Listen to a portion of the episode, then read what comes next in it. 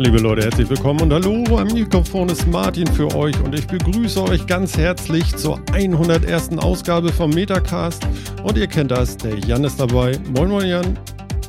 Moin Martin. Yay, wir Yay. haben sie die 100 und weiter ja. geht's. genau. Und der Phil ist natürlich auch da. Moin, moin Phil. Moin und heute Metacast 101. Heute kann man was lernen, ja? Ja, genau. Wir gehen heute in die Rose Bowl Arena und begrüßen on stage heute aus Berlin den Roddy. Moin, moin, Roddy. Moin.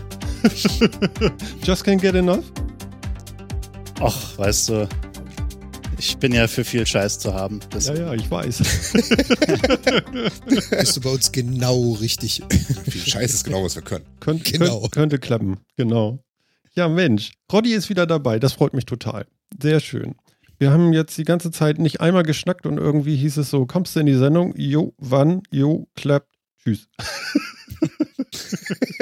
da haben wir noch ein virtuelles Bier an der Alzer getrunken und dann war's gut.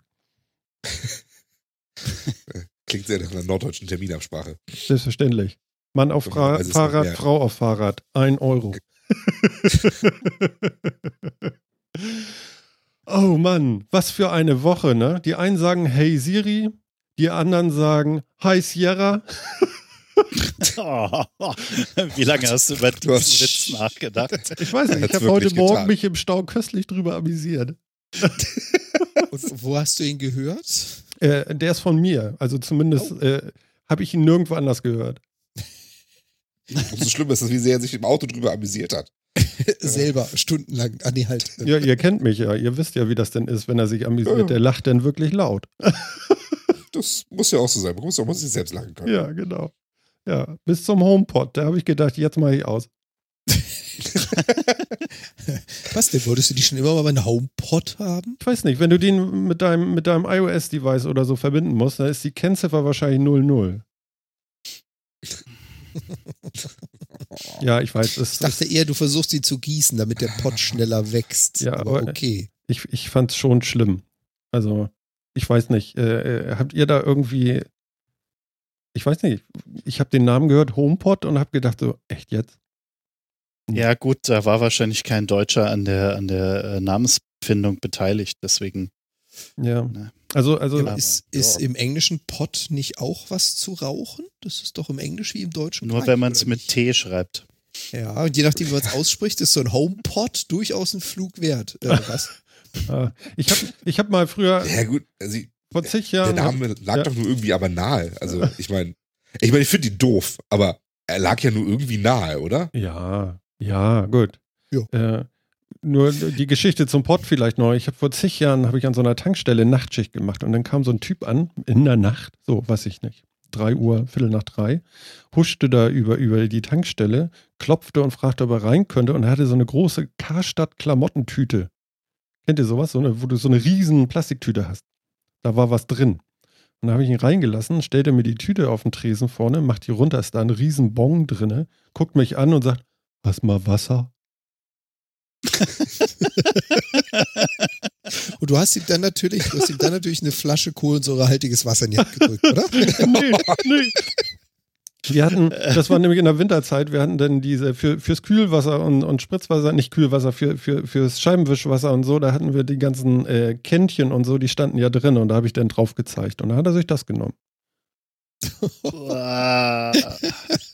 Mit dem netten Ölaroma geht besser rein. Naja, ich weiß nicht, aber mir war das ja auch egal. Aber der war wirklich interessant, der Typ. Den habe ich auch, also wie gesagt, bis heute nicht vergessen. Echt Wahnsinn. Hast mal Wasser? Das glaube ich. ja, das kann ich mir irgendwie auch vorstellen, meine Güte. Ja, schön. Das muss man erstmal erleben. Ja, ja. Ähm, nun haben wir ja Roddy da. Das ist ja schon mal sehr fein. Und Roddy ist ja irgendwie auch äh, äh, so, so Appleianer, das, das weiß ja nun eigentlich fast jeder, der hier zuhört. Und wenn nicht, dann wisst ihr das jetzt. Und äh, Roddy entwickelt ja auch auf iOS. Genau. Und äh, die interessante Frage wäre ja eigentlich jetzt mal dich genau zu fragen. Hast du denn irgendwas gesehen, wo du sagst, so, wow, so lange drauf gewartet, endlich ist es da oder so? Ich meine, so eine WWDC geht ja nun eigentlich an die Entwickler.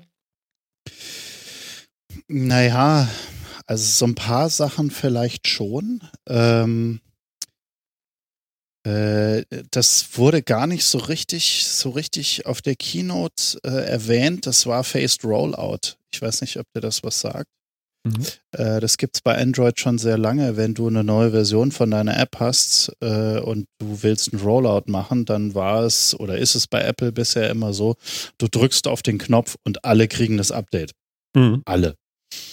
Und äh, bei Android war das halt so, da konntest du halt so eine Prozentzahl eingeben und dann haben halt zwei Prozent das bekommen und dann haben halt fünf Prozent das bekommen, je nachdem, was du für eine Prozentzahl gesetzt hast. Mhm. Was so den Vorteil hat, dass du Crashes relativ früh siehst, was aber auch den Vorteil hat, dass du dir deine Server nicht gleich löst, wenn irgendwie, weiß ich nicht, du da ein Problem hast oder so. Ja. Und das hat, das hat irgendwie bei iOS immer gefehlt und das haben sie jetzt versprochen. Ich weiß nicht genau, wann es dann tatsächlich kommt, aber sie haben es zumindest versprochen. Oh ja. Für den App Store. Okay. Und das fand ich, das fand ich schon irgendwie so eine sehr interessante Seitennotiz. Äh, was ich auch eine sehr interessante Seitennotiz fand, was wahrscheinlich auch jemand mitbekommen hat, ist HomeKit äh, gibt es jetzt in der Non-Commercial License. Das heißt, wir werden jetzt relativ viele Basteleien auf Arduino und Raspberry Pi äh, Basis sehen, mit dem man halt Licht an- und ausschalten kann zu Hause. Gut, braucht man jetzt nicht unbedingt, aber fand ich irgendwie nett, dass das aus der, aus der rein kommerziellen Ecke mal raus ist. Also HomeKit an sich. Ja, genau, HomeKit an sich. Ach so, ich dachte, man bräuchte so einen halt speziellen Chip oder so dafür noch irgendwie. Nee, du brauchst, äh, im Prinzip brauchst du, hast du vorher dafür ein NDA gebraucht, also so eine Verschwiegenheitserklärung, dass du an diesem Dings da teilnimmst und dass du da, ach, weiß ich nicht. Und äh, diese, diese Lizenz, diese kommerzielle Lizenz, die musst du immer noch, äh, musst du halt immer noch unterschreiben, wenn du äh, tatsächlich Zeug verkaufen willst. Mhm. Aber so für den Hobbyisten gibt es halt jetzt die nicht kommerzielle Lizenz. Das fand ich doch schon sehr nett. Ja, das ist doch was für Jan. Ja.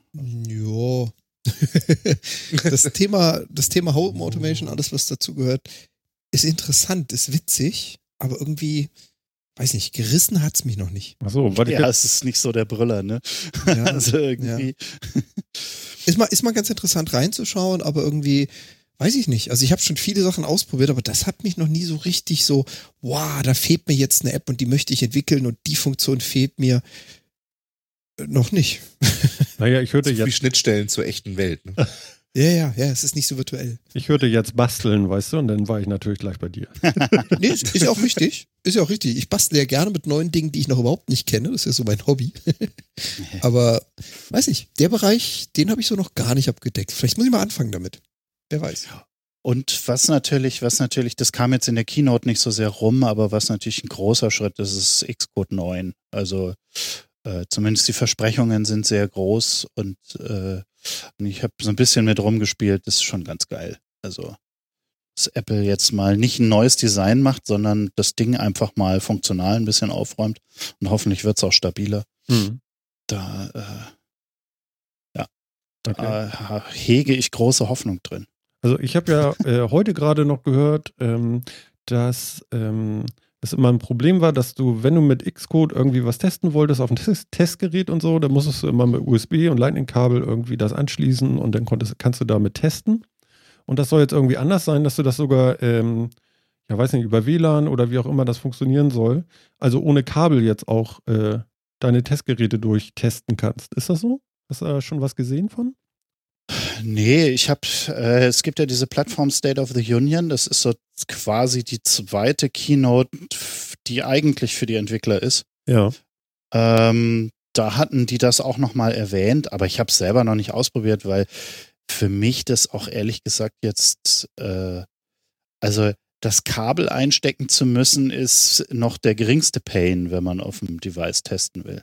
Ja, okay. also, was tut denn weh? naja, es ist alles langsam und dann hast du dieses Device und musst auf dem Device rumtipseln und du musst überhaupt ein Device haben und es muss geladen sein und äh, die richtige Softwareversion haben. Und es muss im Schrank liegen, das, ja. was man braucht. Und man, wenn man dann das nicht da ist, dann rennt man zu den Kollegen und fragt rum, wo es ist. Und äh, weißt du so, das ist so. Ja, ich kenne das sogar. Ne? Und, und deswegen äh, teste ich halt, äh, also 99 Prozent auf dem, auf dem Simulator, weil der ist einfach für das meiste gut genug. Es gibt so ein paar Sachen, die kann man nur auf dem Device testen, aber es sind wirklich wenig Sachen. Mhm. Und äh, da haben sie ja angekündigt, dass man jetzt tatsächlich parallel mehrere Simulatoren laufen lassen kann, was äh, für automatisierte Tests halt auch sehr, sehr wertvoll ist. Das hört sich gut an, das ist ja super. Also wir hatten, wir hatten jetzt äh, immer ähm, zwei iOS-Versionen und dann für iPod, äh, für iPad und für iPhone testen macht insgesamt vier verschiedene Kombinationen, die du testen musst. Und wenn du die alle nacheinander äh, laufen lässt äh, auf deinem Bildserver, dann dauert das halt Ewigkeiten. Mhm. Und es gab bis jetzt schon so Bastellösungen äh, parallel äh, Simulatoren äh, laufen zu lassen und parallel zu testen. Aber das war alles irgendwie, irgendwie immer unschön. Und die Hoffnung ist jetzt natürlich groß, dass Apple jetzt endlich mal erkannt hat, dass es die Leute wollen und das mal eigentlich einfach mal ordentlich implementiert. Mhm. Äh, und dann wird alles gut oder zumindest ein bisschen besser. Ja. Also das ist die Hoffnung, keine Ahnung, wir werden sehen. also ich habe noch gehört, die haben äh, zumindest jetzt äh, die Geschichte nochmal in Swift neu geschrieben, ne? Also Xcode ist irgendwie von, von Grund auf neu geschrieben, weiß ich nicht.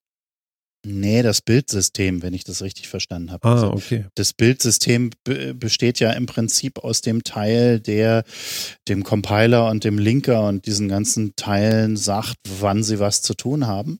Mhm. Und das haben sie jetzt angeblich in Swift neu geschrieben und das ist jetzt irgendwie intelligenter und ein bisschen schneller geworden.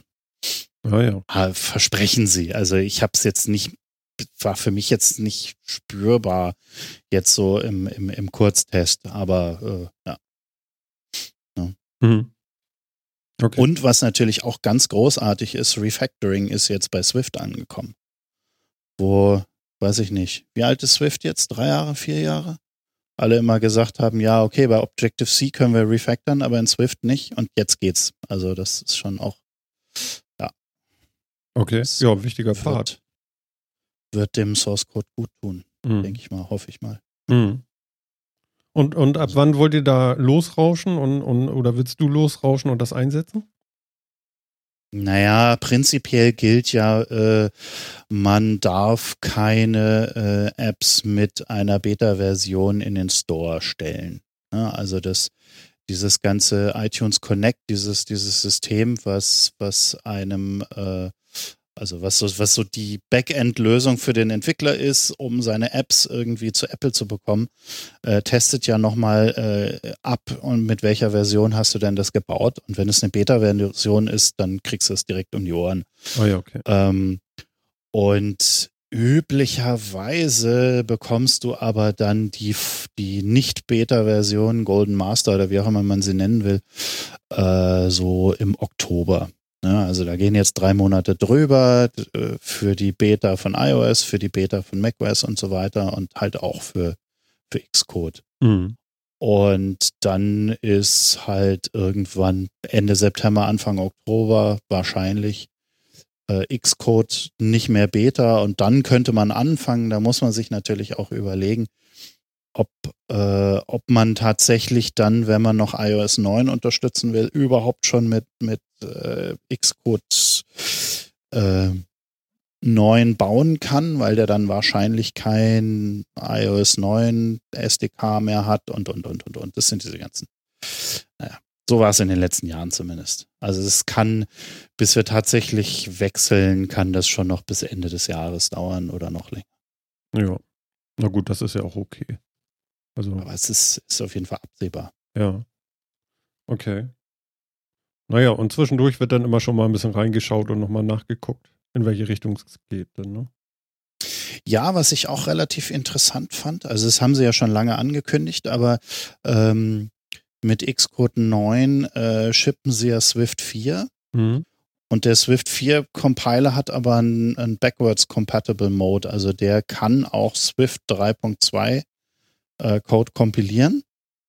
Der, weiß ich nicht, irgendwo setzt man einen Flag und dann sagt er, okay, ist ja ist die alte Version. Dann kompiliert er das und interessanterweise kann er das modulweise. Mhm. Das heißt, wenn du ein Framework benutzt, was in Swift 3 geschrieben ist, kannst du trotzdem auf Swift 4 wechseln und äh, kannst dieses Framework benutzen. Das, das fand ich mal, das fand ich mal irgendwie äh, eine nette Herangehensweise. Also hatte ich jetzt so nicht erwartet. Philipp ist begeistert. ja, was heißt begeistert? Ich entwickle ja nicht. in Swift, von daher, ich dich ja an. das, von, genau, von daher ist es so, aber das, es klingt schon nett. Also klingt nach nach sinnvollen Ergänzung und auch und, und das klingt gut. Klingt so, als wenn man leicht umstellen könnte.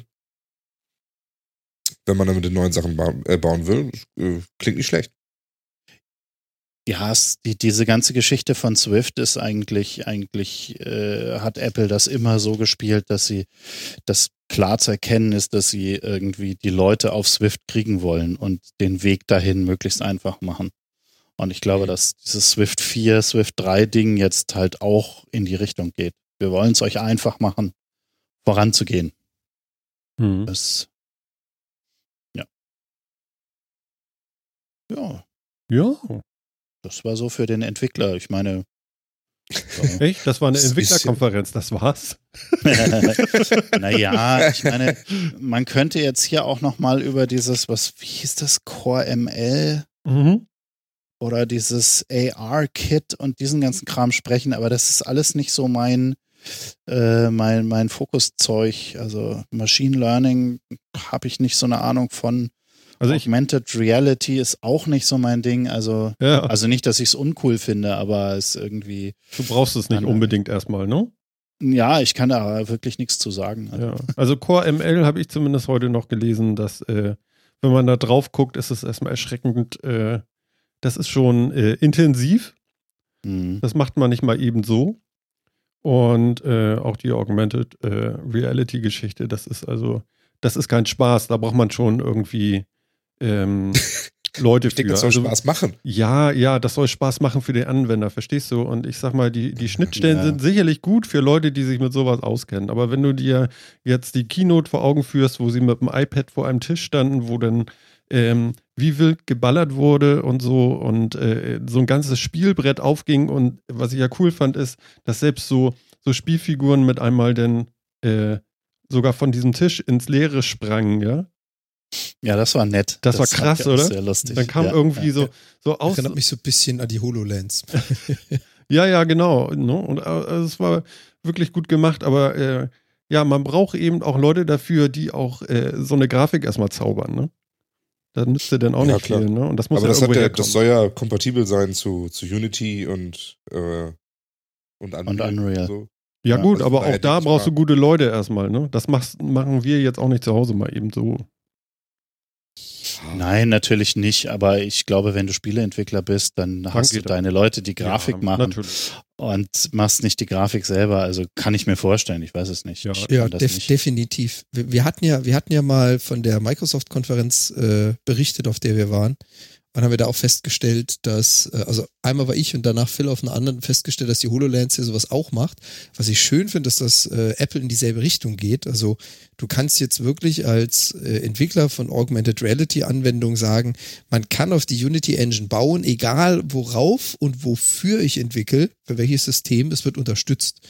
Und mhm. das, das Schöne war ja, wir hatten, vielleicht noch mal kurz zusammen zu summieren, wir hatten da ja ein, eine externe Firma, die berichtet hat, was sie für Erfahrungen gemacht hat. Damals hat mit der HoloLens. Im Prinzip kannst du es auf alles, was Augmented Reality ist, mappen, dass sie gemerkt haben, wir sind Entwickler, wir sind Consultant, wir haben einen Auftrag einer Firma gekriegt, wir sollen was bauen und sind erstmal grandios auf die Nase geflogen. Fand ich auch schön, dass sie es mitten in der Konferenz quasi so präsentiert haben und gesagt haben, wir hätten nie damit gerechnet, woran ein Entwickler niemals denkt also das eine ist natürlich Grafik, ja, wie verhält, verhält sich das physikalisch, die physikalischen Gegebenheiten, machst du eine Simulation, machst du es festberechnet, whatever. Und was auch ganz schön war, Eingabeparameter. Der klassische Entwickler kennt Tastatur, Maus, vielleicht noch Spracheingabe. Jetzt hast du aber die Möglichkeit plötzlich räumliche Informationen dazu zu nehmen. Du schüttelst dein iPad, du bewegst dich, da ist eine physikalische, reelle Kante, eine Tischkante. Was mache ich denn damit? Und fand ich wirklich echt schön zu sehen, was ein normaler Spieleentwickler plötzlich mit Augmented Reality für Herausforderungen hat, die er so gar nicht kannte. Und um nochmal aufzusummieren, also schön finde ich einfach, dass Apple auch sagt, wisst ihr was? Andere machen das auch schon, das gibt's überall, Augmented Reality, nutzen wir doch die Unity Engine. Das hat jeder schon mal probiert. Also der mit Augmented Reality und Spielen oder Anwendungen arbeitet. Finde ich cool. Ja. So quasi mit auf den Zug aufgestiegen. Ja, auch was ganz Neues für Apple, ne? Wir steigen mal mit auf. Haha. Mhm. Sie haben ja auch selbst gesagt, da war ja nicht mit, wir haben es neu erfunden, sondern wir unterstützen jetzt auch. Fand ich sehr cool. Ja. fand ich auch. Ja, da muss, da muss jemand im richtigen Meeting gesagt haben, äh, Leute, wenn, ihr, wenn wir das haben wollen, dann nur so. Ja, gut. ist es gut angekommen, ja. Vor allen Dingen muss das schon eine Zeit lang her sein. Dieses Meeting. Ja, gut, ja, Mhm. kann ja sein. Ich, Mhm. weiß, ich weiß nicht, wie lange man an sowas entwickelt, aber Ja, ich weiß auch nicht. ein Jahr mindestens. Würde ich auch Vor allem Augmented Reality gibt's ja schon relativ lange. Also ich habe hier ein iPhone 3GS und ich habe dann so 2010 mit Wikitude der Anwendung gespielt, die mit Augmented Reality arbeitet. Ich habe damals schon Immo Scout verwendet, die auch schon Augmented Reality benutzt haben. Das ist jetzt sieben, acht Jahre her. Und ähm, das ging ja schon, schon lange vorher, aber jetzt eine eigene API zu entwickeln und zu sagen, wir bieten sie an und wir unterstützen Unity, das finde ich schon einen ziemlich coolen Move, muss ich sagen. Es gab mal ein Spiel, das nannte sich AR Defender. Das war Oh ja. insofern ganz lustig, äh, weil, man's, weil man sich da so einen Zettel ausgedruckt hat mit so einem Muster, den konnte man dann irgendwo hinlegen. Mhm. Und dann äh, hat er da einen Turm hin projiziert, von dem aus man irgendwelche Angreifer abwehren musste. Okay. Ist ja relativ ähnlich denn schon. Ja, ja, ja, ja. Okay. Ja, wie gesagt, gehabt haben sie es schon 2009, 2010. Also vor sieben Jahren gab es das schon. Aber da haben halt Leute was eigens entwickelt. Da steckt halt ganz viel Know-how in der Anwendung und das mussten die eigen entwickeln. Und jetzt gibt's halt einfach eine fertige API, die Teil des Betriebssystems ist. Was schon eine ziemlich coole Aktion ist, muss ich sagen. Ja, und vor allen Dingen ist in der API jetzt ja auch die Oberflächenerkennung und sowas halt mit drin. Das hattest du vorher eben nicht. Das stimmt, ja. Geht aber auch nur dadurch, dass sie jetzt mit den Kameras arbeiten. Diese Ja, tiefen klar. Informationen hattest du mit der einfachen Kamera, in meinem Fall jetzt das 3GS halt eben noch nicht. Das stimmt, das stimmt. Also, Aber ja, diese Augmented- Augmented-Geschichten sind schon echt ganz nice. Also, doch, das, das ist echt Ja. schön. vor allem, wie Roddy gesagt hat, da hat jemand im richtigen Meeting zur richtigen Zeit gesagt, Jungs, da gibt's was, die Welt hat sich schon so weit entwickelt, wenn wir einsteigen wollen, sollten wir die Standards benutzen. Und dann haben sie es einfach eingebaut. Also Respekt. Na gut. Was gab's noch? Core M, M wie, wie hieß das noch? CoreML, also Machine Learning. Ja, Also- genau. Äh, Wie gesagt, kann ich auch nicht viel zu sagen. Ich habe zwar, als es rauskam, mal ein bisschen mit TensorFlow rum äh, gebastelt, aber Was? auch nicht wirklich verstanden, was das tut. Okay, aber was ist es? Kannst du es kannst du es erklären ungefähr? Das ist ein Machine Learning Framework, das äh, Google entwickelt hat und Open Source gesetzt hat. Mhm. Da gibt es, da gibt es so eine schöne Story, wo ein Gurkenbauer in Japan irgendwie Natürlich. sich eine, ein, ein Fließband mit Kamera gebaut hat äh, und, und mit TensorFlow seine Gurken äh, klassifiziert, äh, die dann nach, nach äh, weiß ich nicht, nach japanischen Qualitätsmerkmalen sortiert werden. Die ist krumm, die geht nach Europa. Entspricht Ja, dem ist wohl Wickel tatsächlich 32,5. Ist wohl tatsächlich so, dass in Japan krumme Gurken weniger wert sind als gerade. ja, siehst du, ich hab's doch sehr. sehr gut. Du Scheiße. Und dann gibt es Größenklassen und so weiter. Und äh, der hat halt da diese Maschine gebaut, die halt quasi ein Fließband ist, wo immer eine Gurke drauf fällt, dann wird ein Foto gemacht, dann wird die klassifiziert und dann wird die, je nachdem, in welche Kiste sie soll, halt von so einem Schieber runtergeschoben. Das ist ein lustiges Video, wenn das irgendjemand findet. Ich weiß nicht mehr genau, wie der hieß. Geht das so in die Richtung Urban Legend oder ist das wirklich eine echte Nein, nein, das hat wirklich, wirklich einer gebaut. Ja, der hat halt irgendwie Sehr die cool. Gurkenfarm von seinen Eltern geerbt und hatte erst nicht so richtig Bock da drauf und hat dann irgendwie, äh, damit er irgendwie auch ein bisschen reizvolles Betätigungsfeld hat, hat er dieses Ding entwickelt. Ich muss gerade an. Kübelböck denken, aber gut. Herrlich. Eine geniale Story. Das, das Video muss ich gleich mal suchen. Das ist ja geil. Ja, das wäre cool, wenn du sowas finden könntest. Das, das wäre nicht schlecht. Gott, oh Gott. Ja. Ja. Und Roddy? Hast du schon eine. Ah, im Chat hat schon jemand reingeworfen. Nein. Doch. Ach, Sehr guck schön. mal, unser Nils. Mensch, ja. der ist auch da. Unser vierter Mann hat es mal wieder einfach geliefert. Wollen wir noch mal gucken hier. Da sind die Gurken. Ja, ist ja super. Ach, guck mal, da sind auch die ganzen Bilder drin, so ein schönes Raster, alles gut. Und er hat Treibhäuser. Sehr geil. Und die, die Screenshots da von seiner, von seiner Konstruktion. Also in Deutschland würde man jetzt sagen, so mit Panzertape und Spucke, aber das sieht richtig cool aus. Ja, ne? Also Stimmt. irgendwie. Wie geil. ja, genau. Und das, da ist halt TensorFlow drin, dieses, dieses äh, Machine Learning Framework von, von Google, mhm. was so teilweise aus C++, teilweise aus Python besteht. Und äh, ja, damit kann man rumspielen. Offensichtlich erfolgreich. Naja, er wird sein Geschäft damit gemacht haben, das denke ich mal. Nicht schlecht, cool. Ja, danke, äh, vierter Mann. das ist ja schön. Großartig. Ja, ja, Roddy, und sonst war da nichts, ne? Naja, es gab noch so ein paar Sachen zum Mac. Mhm. Ähm, APFS kommt halt jetzt auch auf dem Mac. Das ist dieses neue Filesystem. Ähm, äh, irgendwo hat schon mal jemand festgestellt, dass das mit der Unicode Normalization nicht so richtig funktioniert bei APFS irgendwie. Äh, da müssen sie wohl nochmal nachbessern. Äh, Was? Wir haben das ähm, schon auf dem iPhone.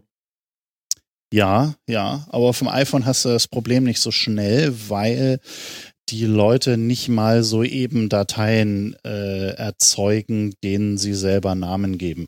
Ah, sondern okay. auf, dem, auf dem iPhone, wenn du da eine Datei schreibst, dann hast, benutzt du als Entwickler eigentlich den Namen, den du dir ausdenkst und hast nicht freien Zugriff mit Finder und Dings. Gut, das ändert sich ja jetzt auch, aber, aber trotzdem. Also, hm. Aber äh, also um nochmal zu erklären, was es ist, Unicode Normalization, wenn, wenn du jetzt sowas schreibst wie Kaffee, dann hast du hinten auf dem E ein Accent aigu. Und dann gibt es irgendwie zwei oder drei Möglichkeiten in Unicode auszudrücken äh, was für ein Accent aigu eh das denn nun ist. Und eine davon ist halt, also es gibt so eine Normalform, die, auf die kannst du immer reduzieren. Und äh, HFS Plus benutzt diese Normalform, um äh, tatsächlich immer beim gleichen Dateinamen anzukommen, egal aus welchem Tool heraus du ihm jetzt ein wie auch immer geartetes Unicode-Dateinamen-Ding sie vorwirfst. Mhm. Deswegen hast du das Problem nicht, dass du zum Beispiel mit TextEdit jetzt eine Datei erzeugst, die Kaffee heißt und äh, du erzeugst auf der Kommandozeile noch eine, die Kaffee heißt und plötzlich hast du zwei. hast du zwei Dateien auf der Festplatte, die offensichtlich den gleichen Namen äh, oder scheinbar den gleichen Namen haben, aber äh, im Prinzip vom System her eigentlich einen anderen haben. Sondern da wird das halt wegnormalisiert. Und das haben sie bei APFS noch nicht drin, aus welchen Gründen auch immer. Vergessen. Ja, wer weiß. Oder depriorisiert. Ach, das braucht doch keiner. Ja. Na gut, sie haben ja noch ein paar Monate Zeit, um das zu fixen. Das ist ja schon mal gut. Ist bloß erstaunlich, dass so eine Sachen tatsächlich so schnell dann auch äh, auffallen. Ne? Mhm. Also mhm. finde ich schon, schon irgendwie krass auch. Guckt da keiner vorher rauf. ich meine, hallo. Kann ja mal nicht angehen. Was ich, was ich, hm? Äh, was ich auch sehr schön fand, war, dass sie jetzt externe äh, Fotobuch-Provider äh, einbinden wollen. Ah. Ähm, ich habe in der Vergangenheit ab und zu mal so ein aus, aus damals noch iPhoto, jetzt Fotos, äh, so ein Fotobuch mal zusammengestellt und mir, und mir drucken lassen. Und das erste Mal, wo ich das gemacht habe, da bin ich vom Glauben abgefallen, da wurde das aus Neuseeland rangekarrt. Okay. Das ist ja nicht also sinnvoll. Also, da hat irgendeine Bude in Neuseeland das gedruckt und dann haben sie es einmal um die ganze Welt geflogen und ich dachte nur so, äh, geht's noch? Mhm. Also irgendwie. Und ähm, wenn jetzt da vor Ort, äh, hier in Deutschland gibt es sicherlich Druckereien, die in der Lage sind, sowas qualitativ hochwertig zu machen. Und wenn sie die mit einbinden, das wäre ja mal ein Fortschritt. Aber da sagst du was qualitativ hochwertig. Ich habe auch sowas bestellt, schon, weiß nicht, auch ein paar Mal schon. Und die Qualität ist atemberaubend. Ne? Also, also fand ich zumindest, das war großartig, was die da abliefern auch. Also vom Papier schon her, vom Druck her, das sieht alles sehr, sehr gut aus, muss man sagen. Und wo, hm. wo kam deins her? Australien, Neuseeland, Afrika? Das habe ich ignoriert, ich weiß es nicht. So. Keine Ahnung. das weiß ich nicht. Ich weiß nicht, ob da ein Kiwi drauf war oder nicht, aber äh, ich weiß nur, dass ich das ausgepackt hatte. Es packte sich schon so gut aus wie so ein neuer Mac irgendwie. Das war schon geil. Und da habe ich schon gedacht, die 70 Euro haben sich gelohnt und das war auch wirklich schick. Kam auch gut an, war natürlich ein Geschenk. Und äh, ja, das, das war schon ganz cool, das stimmt. Naja, gut, dann haben wir demnächst das Cewe-Fotobuch dann auch bei Apple. Ja, zumindest Whitewall haben sie mit, mit auf dem, äh, auf dem, auf der Slide gehabt in der Keynote. Ach so, ist das hier einer der, der aus Ja, bei denen hatte ich mal, bei denen hatte ich mal Poster bestellt, die wurden auch extrem gut. Mhm. Also, ja, das cool. äh, ja. Ja, ansonsten, was war da noch? Äh, was ich interessant fand, der neue iMac mhm. hat noch USB-A-Ports. ja, für die Drucker. Da musste ich, da musste ich dann doch recht lachen, als ich das gesehen habe. Ja. Irgendwie, das haben sie jetzt nicht so rausgestellt, aber so dieses im, im MacBook nur USB-C-Ports zu haben, hat die Leute dann wohl doch nicht so überzeugt.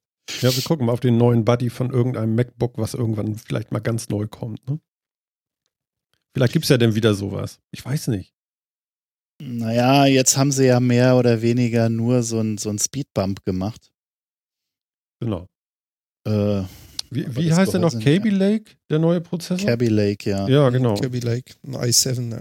Und das war der, der mit dem, Let mit dem ersten Release der neuen äh, äh, MacBook-Serie noch nicht von Intel geliefert werden konnte. Sonst hätten sie ihn schon eingebaut, ne? Naja, zumindest nicht in den Stückzahlen, in denen äh, Apple den braucht. Ne? Also ja. Normalerweise das Ramp-up von so einem Prozessor, äh, Herstellungsprozess geht ja auch nicht äh, von heute auf morgen. Hm.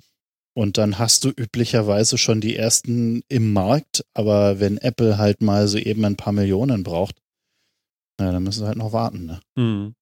Wobei, da habe ich jetzt, ob das eine Urban Legend ist, weiß ich nicht, aber da habe ich jetzt auch wieder gehört, dass wohl auch die Anforderungen an Intel sehr, sehr spät kamen. Da gibt es keine offiziellen Papiere, aber das lief quasi wohl so. Wir brauchen, ich sage jetzt eine fiktive Zahl, 2,4 Millionen Prozessoren. Habt ihr die nächste Woche? Und Intel so, nö. ich glaube, die wurden nicht rechtzeitig eingebunden, die Planung. Also, ja. wie gesagt, ob es eine Urban Legend ist, weiß ich nicht, aber das war das, was man so ein bisschen aus Foren rausgelesen hat. Das erste Mal ist es dann gescheitert, weil sie halt einfach davon ausgegangen sind, ähm, wir planen mal alles ein. Hat schon mal jemand Intel gefragt? Nee, warte, machen wir mal kurz. Die sind doch groß genug, die haben bestimmt ein paar rumliegen, oder? Genau, genau. Und das ging ja so ein bisschen in die Hose. Naja, wenn man, wenn man lange genug in der Geschäftswelt unterwegs war, glaubt man die Story auch einfach, ne? Also, ja. ja. Traurig, traurig, aber ja, wahr. Leider. ja, aber jetzt sind sie drin. Also, es geht ja. Genau. Genau, äh, was ich mich frage ist, haben, haben denn jetzt irgendwie zu den MacBooks gekommen und ich bin schuld, aber haben die jetzt mehr als 16 GB RAM? Habe ich nicht so in Erinnerung. Also man könnte es jetzt noch mal kurz gucken. Also es gibt hm. ja bestimmt auf der Webseite schon, aber das wäre mir aufgefallen, wenn. Also die, ähm, die iMacs, die haben sie mit mehr als, als 16, aber ich glaube die MacBooks nicht. Hm. Ich bin auch schon am Klicken Brauchen hier. das? Äh, nee, man will das. ja, also da gab es ja große Proteste, äh, als die Dinger rauskamen. Was soll ich denn mit 16 Gigabyte? Das ist ja hier Anfänger. Aber ehrlich gesagt sehe ich das auch so. Siehst du auch so, ne? Ich, okay. Ja, muss ich, muss ich mal sagen, weil, okay, äh, zum jetzigen Zeitpunkt, wenn ich das Ding heute aus der Packung nehme, dann sind 16 Gigabyte schon okay. Aber wenn ich jetzt plane, dass ich das drei Jahre benutze, dann sind in drei Jahren 16 Gigabyte halt auch nicht mehr das, was ich haben will. Ja. Mhm. Deswegen, wenn ich jetzt 32 Gig hätte, dann würde ich sagen, okay, das ist mir auch in drei Jahren noch genug. Mhm. Das also. ist halt der, der große Unterschied zwischen Apple und PC-Nutzern. Ich habe niemals einen PC drei Jahre. ich gehe ja. immer davon aus, in der Zeit habe ich, ja, nicht in der Konfiguration. Du hast es, du hast ich stecke halt einfach nach, ja, weil nee. ich kann ja bis zu 128 GB danach kaufen. Und das kostet mich halt nicht die Welt. Das ist ja modular. Ja, ja, aber du hast es schon selber gesagt, ne? PC halt, ne? Ja, PC also, ist halt konfigurier- und aufrüstbar. Also ich kaufe einen PC niemals, also in meinem Fall, um zu sagen, die Spezifikationen, die gegeben sind, die sind zum Ende des Gerätes zu 90 Prozent auch noch vorhanden. Unter der Prämisse kaufe ich keinen PC. Hm. Ich, sehe das ja, ich sehe das ja äh, im Prinzip genauso. Nur die Zeiten, wo man äh, Speicher nachstecken konnte, äh, sind zumindest bei Apple vorbei. Ne? Also mhm. das ist halt ja. alles aufgelötet. Das stimmt. Und entweder du schade. kaufst am Anfang so viel, wie du dann bis zum Ende des Lebens dieses Geräts brauchst, oder halt nicht. Genau. Also das ist so. Ich habe schnell nochmal geguckt, also selbst das äh, unten rechts Modell 15 Zoll, äh, 16 Gigabyte. Mhm. Ja. Ich auch halt geguckt, ja. Mhm. Also das hat sich nicht geändert. Oh ja, dann ist das so. Dann braucht man ja ganz offensichtlich nicht mehr. Genau. Apple weiß ja, dass du nicht mehr brauchst. Naja, du sollst in drei Jahren ja spätestens auch einen neuen kaufen. So ist das ja nicht. Das stimmt, ja. Hm? Naja. Ja, aber wenn das am RAM gegatet wird, wäre es auch schade. Aber, aber, aber eins ist witzig, ähm, der neue iMac, da kannst du auf jeden Fall die Festplatte selber tauschen, glaube ich. Nicht ganz einfach. Warte mal, das habe ich doch sogar rausgesucht hier. Weil, ähm, ähm, ähm, ähm, wie war denn das hier? iFixit hat den nämlich schon zerlegt. Fand ich auch interessant, dass die den schon hatten. Ja, das habe ich, hab ich auch gewundert, ja. Ähm, ich, schmeiß, ich schmeiß das mal gerne hier nochmal den Link in den Chat auch. Zack. Ähm, und man kann auch den RAM und die CPU kann man tauschen. So ist es. Oh, die- Okay, naja, die CPU ist wahrscheinlich eine relativ Standard-CPU, die sie halt sockeln, weil die Standard-CPUs halt mit Sockel kommen. Mhm. Äh, insofern wundert mich das jetzt nicht, dass man die tauschen kann. Zumindest solange äh, Intel noch welche für den Sockel baut. Mhm. Äh, ja. ja. Keine Ahnung, also. Naja, also es steht hier auch, äh, erstens kommt man ganz schlecht dran und zweitens verliert man auch die Garantie.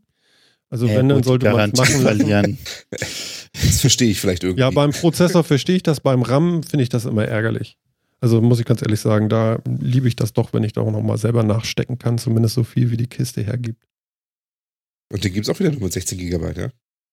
Äh, nee, das glaube ich nicht. Den iMac, es gibt nur das, das rechts unten Modell mit mehr.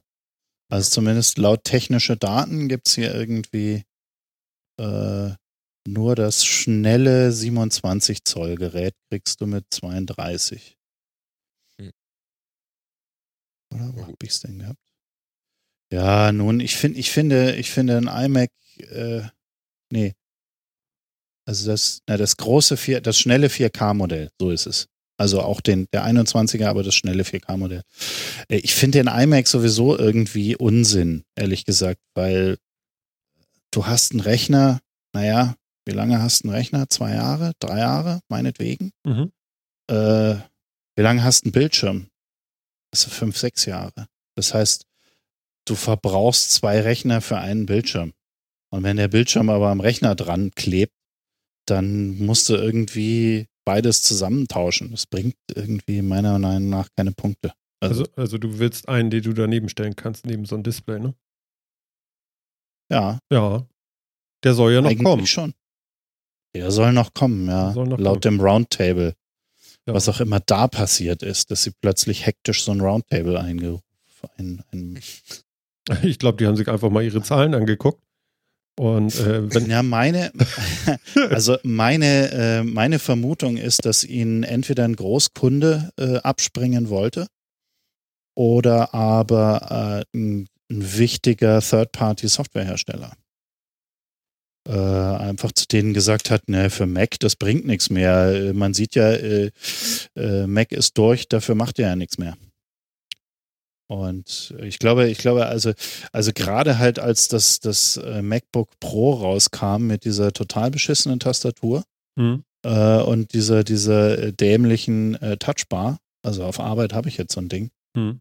äh, haben halt alle gesagt, ja, okay, Apple will halt, will halt nur noch Gadgets verkaufen und, und keine, keine äh, Arbeitsgeräte mehr. Und äh, ich glaube, dass das, der Aufschrei war so laut, dass sie jetzt gesagt haben, okay, jetzt müssen wir, jetzt müssen wir aber ranklotzen.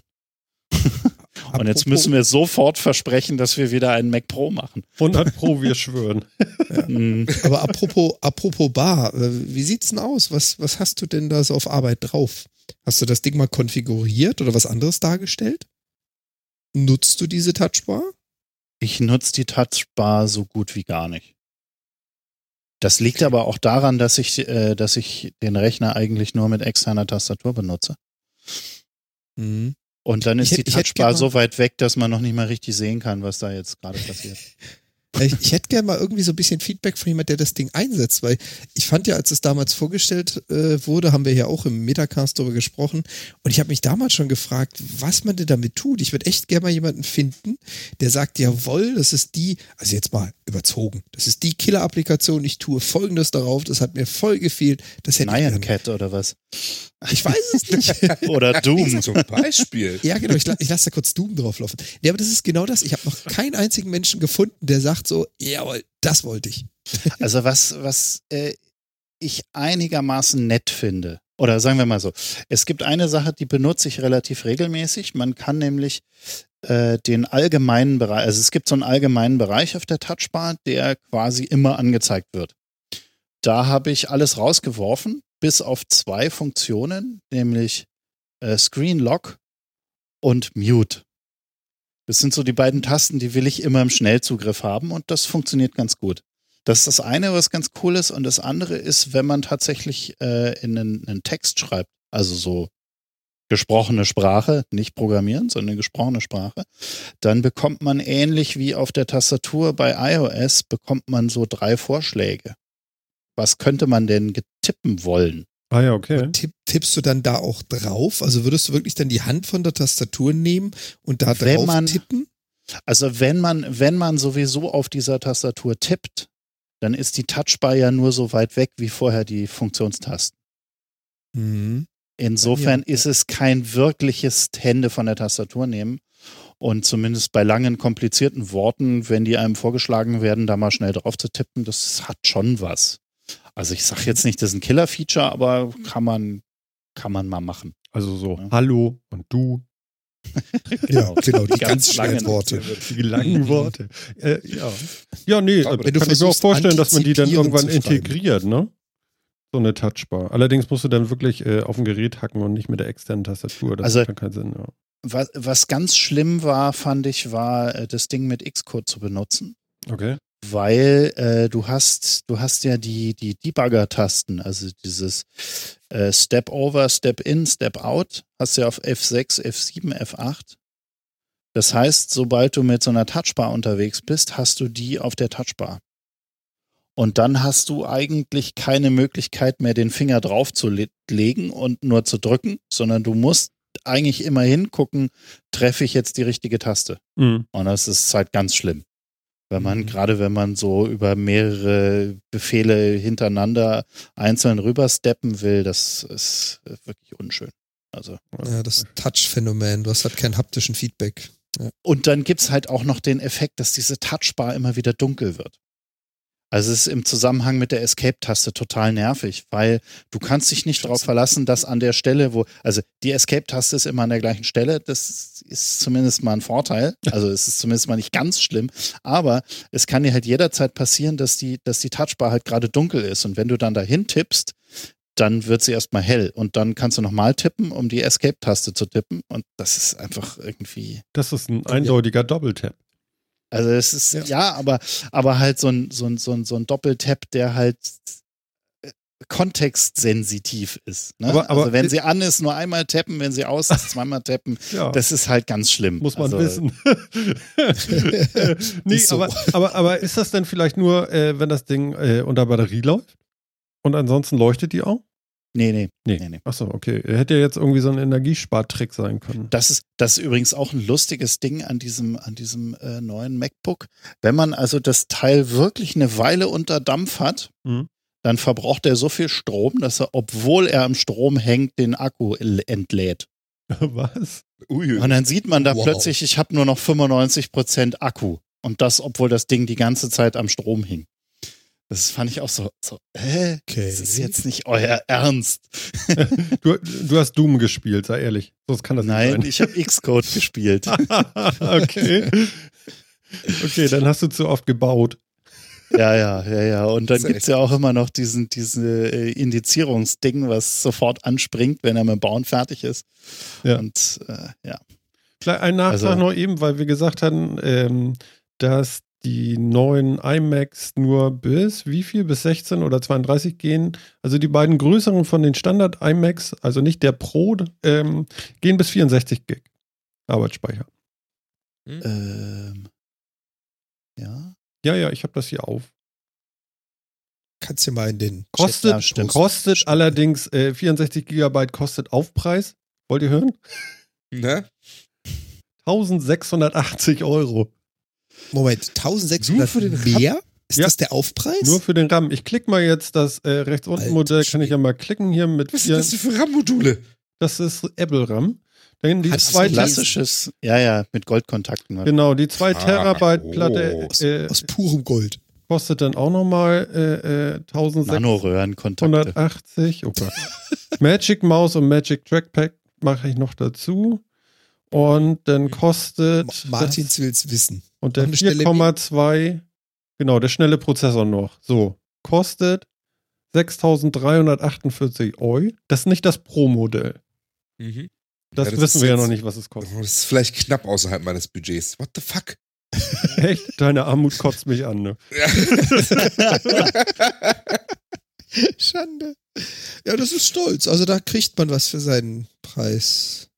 Was ich ja, was ich ja ganz schlimm finde, ist, dass also auch beim Mac, äh, iMac Pro diese äh, beschissene neue Tastatur dabei ist. Also sie gönnen einem noch nicht mal eine gute Tastatur. Da trauern so viele jetzt gerade, ne? Ist die echt so schlimm, die neue Tastatur? Ne, das, das, eigen, das, das eigentlich Schlimme an der neuen Tastatur sind die Cursor-Tasten. An Okay. alles andere, also gut, jetzt mal die fehlende Escape-Taste beim MacBook jetzt mal, sei mal außen vor, aber die Cursor-Tasten sind schlimm, weil du ähm, ohne hinzugucken nicht mehr richtig fühlen kannst, ob du an der richtigen Stelle bist, um die Cursor-Tasten zu drücken. Mhm. Dadurch, dass die äh, Links- und Rechtstaste jetzt die volle Größe hat. Vorher war es ja dieses umgekehrte T und dann hast du diese beiden Lücken, die sich relativ leicht fühlen lassen. Und du hast, du hast mit der rechten Hand, die liegt quasi automatisch immer auf den richtigen Cursor-Tasten, wenn du die brauchst. Und das funktioniert bei den neuen Cursor-Tasten überhaupt gar nicht. Also man, man vercursert sich da die ganze Zeit. Also das ist so, Aber ist es Äh. nicht vielleicht doch eine Gewöhnungssache? Dass man sagt so, okay, da gehe ich jetzt mal hart durch und in zwei Wochen ist der Drops gelutscht, dann kann ich das auch. Ich kann mir das nicht das vorstellen, habe ich dass das auch so gedacht. ist. Aber obwohl, ja, der jetzt die ganz- große ganz Tastatur hat jetzt auch T, aber ja, okay. Ganz, ganz ehrlich, es hat einen Grund, dass eine normale Tastatur, egal ob du am Mac, am PC, am Linux, egal wo du bist, dass es auf F und H so kleine, äh, F und J so kleine Erhebungen gibt, dass du blind Mhm. die Hand mit dem Zehn-Fingersystem darauf legen kannst, um zu erspüren, wo du bist. Und das hat seit der Schreibmaschinenzeit bis heute überlebt. Das hat einen Grund. Und jetzt plötzlich zu sagen, die Tastatur hat kein haptisches Feedback, damit du eine blinde Orientierung hast, wo du bist, das würde ich auch mal in Frage stellen. Also ich glaube auch nicht, dass du das in zwei Wochen raus hast. Hm. Ich habe Das heute, ist wirklich so. Ja. Ich habe ich hab bei mir am PC eine Tastatur, an der im Prinzip nur eine einzige Sache anders ist als an der Standardtastatur. Diesen, diesen Sechserblock mit, mit äh, Bild, Bildlauf hoch runter, einfügen, en, entfernen und so den Rüttelkrams, ja. hm. Hm. Der ist bei mir umgedreht quasi. Also er ist zwei breit und drei nach unten lang. Aha. Igitt. Es ist, es ist wirklich nur das, aber ich bin völlig unfähig, mit dieser Tastatur die Bildlauftasten zu verwenden. Warum benutzt Und ich kann mich da auch nicht dran gewöhnen. Ich habe die Tastatur jetzt seit einem halben Jahr. Ich kriege krieg nie hin. Also ich kann das durchaus, ich kann das durchaus verstehen, dass sowas ist echt, da kann man sich unglaublich schwer dran gewöhnen, wenn, wenn solche Sachen plötzlich anders sind. Also das kann, das kann ich echt gut verstehen. Also ich weiß nicht, Ja, wann ich Bildlauftasten benutze, aber ist interessant auf jeden Fall. Und dann hat die, die Tastatur hat halt relativ wenig Hub. Also das ist wirklich eine Gewöhnungsfrage. Mhm. Und ich glaube, daran könnte man sich noch gewöhnen. Es ist nicht wirklich schön irgendwie, aber daran könnte man sich gewöhnen. Ja. Es ist halt sehr laut. Äh, Ich kenne es halt nur, äh, normalerweise am Platz habe ich meine externe Tastatur, die ist halt ganz normal, fertig.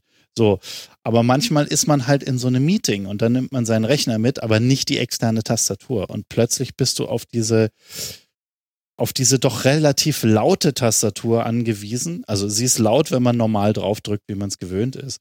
Und dann muss man sich halt ganz bewusst zurücknehmen und die Tasten ganz sanft drücken und dann ist auch okay. Mhm. Also ich glaube, wenn man sich wirklich umgewöhnt und dann gewöhnt ist, die Tasten nur sehr sanft zu drücken, ist es eventuell sogar schöneres Schreiben.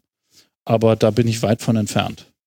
Ja, vor allem äh, für einen Autor schönes Schreiben sehe ich ein, aber ganz ehrlich, jeder, der mal eine Zeile Code geschrieben hat, weiß, wie es ist, wenn man gerade die Tastatur am liebsten gegen die Wand knallen will, weil man den Bug nicht findet.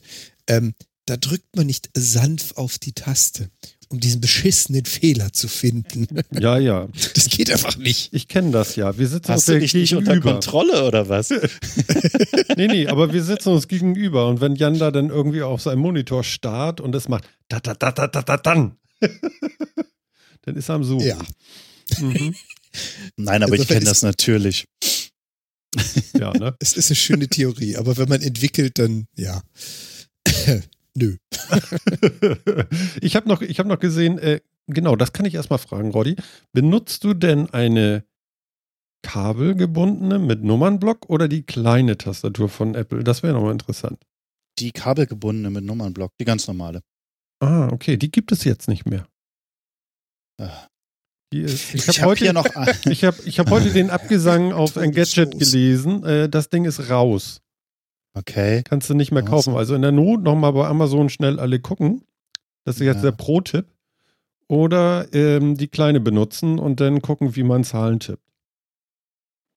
Also ich habe hier eine von diesen kleinen. Mhm. Äh, diese, ähm, diese Bluetooth, aber die hat halt auch schon den kurzen Hub. Und ah, okay, die, da hast du die moderne schon. Ja, ja, die ist ja so keilförmig. Ne? Ja, die ist so keilförmig. Mhm. Ähm, ja, nee. Also, es gab ja mal äh, eine Weile eine, die war ähm, kabelgebunden in der Größe der, äh, der Bluetooth-Tastatur. Also, also ohne Ziffernblock und ohne diesen ganzen Rümpel, so, so groß wie so Notebook-Tastatur, aber kabelgebunden. Mhm und mit den gleichen Tasten wie, wie, äh, wie die andere kabelgebundene. Mhm. Aber die haben sie dann auch irgendwann aus dem Programm genommen. Mir hat ein ganz lieber Hörer der Freakshow mal irgendwann eine geschickt. Mhm. Und die habe ich noch und die halte ich auch groß in Ehren, weil die ist wirklich super. Ist das mit diesen teiltransparenten, halbtransparenten äh, Klackertasten? Äh, nein, nein, nein, nein. Die nee. ist so wie die, wie die bisherige kabelgebundene ja. mit weißen Tasten. Ja. Ne? Sieht mhm. eigentlich genauso aus, nur halt kürzer, ohne Zehnerblock und ohne diese. Ach so, aber Kabel. Okay, okay, jetzt habe ich es auch geschnallt, sorry. Aber kabelgebunden, genau. Ja, das, das habe ich noch nie gesehen, das Ding. Ja, das hatten sie mal eine, eine Weile lang äh, auch in den, in den ganzen äh, Store-Bildern drin, war immer so der riesige iMac und dann diese ganz kleine Tastatur dazu. Das fanden sie wohl ganz cool. Ja, das glaube ich. Ja, naja, gut, das, das pro, provoziert ja auch. Sowas will man ja sehen irgendwie. Ja. Mhm. ja. Mhm. Okay. Genau. Ja, also, also, ja, vielleicht kann man sich noch so eine, so eine, so eine Tastatur von Apple, falls man das unbedingt haben will und das Light noch ein bisschen hinauszögern möchte, vielleicht gibt es ja doch dann irgendwann nochmal wieder andere Tastaturen. Äh, ja, ja. Ansonsten der Zubehörmarkt äh, blüht dann vielleicht auch an der Stelle wieder auf. Ja, das kann sein das stimmt. Hm. Okay. Okay, okay. Ähm, externe GPUs hatten sie ja auch noch im Programm, dass sie das irgendwie jetzt unterstützen möchten. Ja, das fand ich, das fand ich auch ganz spannend. Äh, irgendwas mit dem Entwickler-Kit, was man irgendwo bestellen konnte. Mhm, genau. Ich habe das nur so an mir vorbeirauschen äh, sehen, dachte nur so, jetzt ist da wieder eine AMD-Karte drin. Das ist jetzt nicht so spannend, aber, aber prinzipiell, dass sie das unterstützen wollten, fand ich natürlich schon gut. Ja. Ja, musst du 5,99 Dollar für liegen. Und ist eine, was ist das hier? Eine, eine Radeon RX 580? Ja, ja, irgend so eine halbgare AMD-Karte. Also das ist so. Die hat drei Lüfter. Wie kann die denn halbgar sein? Also ich Wenn euch einer von denen ausfällt, ist die halbgar. ich gebe euch mal den Link in den Chat, dann könnt ihr da auch nochmal raufgucken. Also zum Eierkochen langt sie. Aber äh, ich habe jetzt nur gedacht, mein Gott, da ist ja nur Fliegen schöner. Das sieht ja aus wie eine Drohne irgendwie. Wie schon krass irgendwie. Aber, aber es soll angeblich oder ist das jetzt nur in dem Mac Pro drin? Das weiß ich jetzt gar nicht. In dem Mac Pro, in de, also in dem iMac Pro, sagt man iMac Pro, ne? iMac Pro, ja. Die Namen machen ja. mich langsam fertig, du. Ja, ja, ah. ja, ja. Ähm, da soll angeblich so eine Grafikkarte drin sein, die gerade so noch ähm, diese ganzen VR-Brillen dann unterstützt. Also so das unterste Level eigentlich. Also da ist nicht äh, so, so, so Ausbaustufe Fully, sondern so es geht drin. Ja, irgendwas mit VR hatten sie ja jetzt auch. Mhm. für macOS, genau, Metal 2 soll jetzt irgendwie auch VR unterstützen und so weiter und diese externen, Gra äh, ganz ehrlich, also ich weiß auch nicht. Was denn? Also die, was ich nicht verstanden habe an diesen ja? externen GPUs ist, das ist jetzt tatsächlich nichts anderes als eine Grafikkarte in einem extra Gehäuse, das ich dann über USB-C anschließe oder was? Ja, Na, mit, über mit Thunderbolt, Thunderbolt 3 natürlich, ne? aber. Über, Thund ah, Entschuldigung, über Thunderbolt natürlich. Ja. Äh, ja, im Prinzip ist es nichts weiter als eine, als eine vergrößertes Motherboard, wo du halt eine Karte reinsteckst. Im Prinzip halt in der, in der Apple-Manier, mach unser Gerät nicht auf, sonst verlierst du die Garantie. Aber dazu was zusätzlich anschließen, das darf man. Aber wir haben ja, aber, das ist doppelt aber so teuer wie notwendig. Naja, aber für Gaming-Notebooks gibt es das ja schon länger. Also, also ja. Äh, ich finde das aber total, ganz ehrlich, total wer, wer nutzt das? Wer nutzt das da draußen? Also ich meine, ich habe hier auch ein Schenker Gaming Notebook. Ich kenne jetzt auch einige, die Alienwares besitzen, also gerade diese Gaming Notebooks. Hm. Ich habe noch nie jemanden gefunden, der irgendwo in der Gaming-Szene wirklich mit so einer externen Grafikkarte durch die Gegend rennt, die per Dock irgendwo anstöpselt. Hm. Ist mehr so ein Spiele-Gimmick, als dass es wirklich eine, eine Userbase für die Dinger gäbe. Behaupte ich jetzt mal. Ja, vor allen Dingen, weil jetzt gerade mit Nvidia und der neuen 10er-Generation ja ziemlich gute stromsparende Karten auch wieder rauskommen mit einer ganzen Menge Leistung. Hm. Okay, da kennt ihr euch besser aus. Naja, ich, ich, ich denke mal, wenn du wirklich kompromisslos äh, Grafikleistung haben willst, willst aber nicht mehrere Rechner haben und äh, ja, den dazugehörigen äh, Datensynchronisationsfu, dann macht das irgendwie Sinn, aber naja. Aber wie gesagt, bei, bei Macs hm. bin ich jetzt mal gespannt. Beim Rechner ist es halt wirklich so, ähm, ich hatte es ja vorhin mal ganz kurz erwähnt, du kaufst einen Rechner meistens, um ihn so oder so irgendwann zu modifizieren, bevor du ihn wegschmeißt. Dann äh, rupfe ich die Grafikkarte raus und baue eine größere ein. Und das geht halt in dem Mac nicht. Also sagt man, dann stöpselst du eine dazu. Und dieses, dann stöpselst du eine dazu, gab es ja auch in der Windows-Welt. Aber ich habe halt da nirgends jemanden gesehen, der das wirklich benutzt. Vielleicht ist es ja in der Mac-Welt anders. Vielleicht sagt man da ja, ich will das kleine mobile Gerät und wenn ich zu Hause bin, brauche ich die volle Power. Mag sein. Ja, oder sind wir mal ehrlich, äh, in der Mac-Welt, weil der Mac Pro, der richtige Mac Pro auf sich warten lässt, äh, sind alle auf diese fürchterliche Krücke angewiesen. Ne? Oder so, ja. Weil es ist, am Ende des Tages ist es natürlich eine Krücke.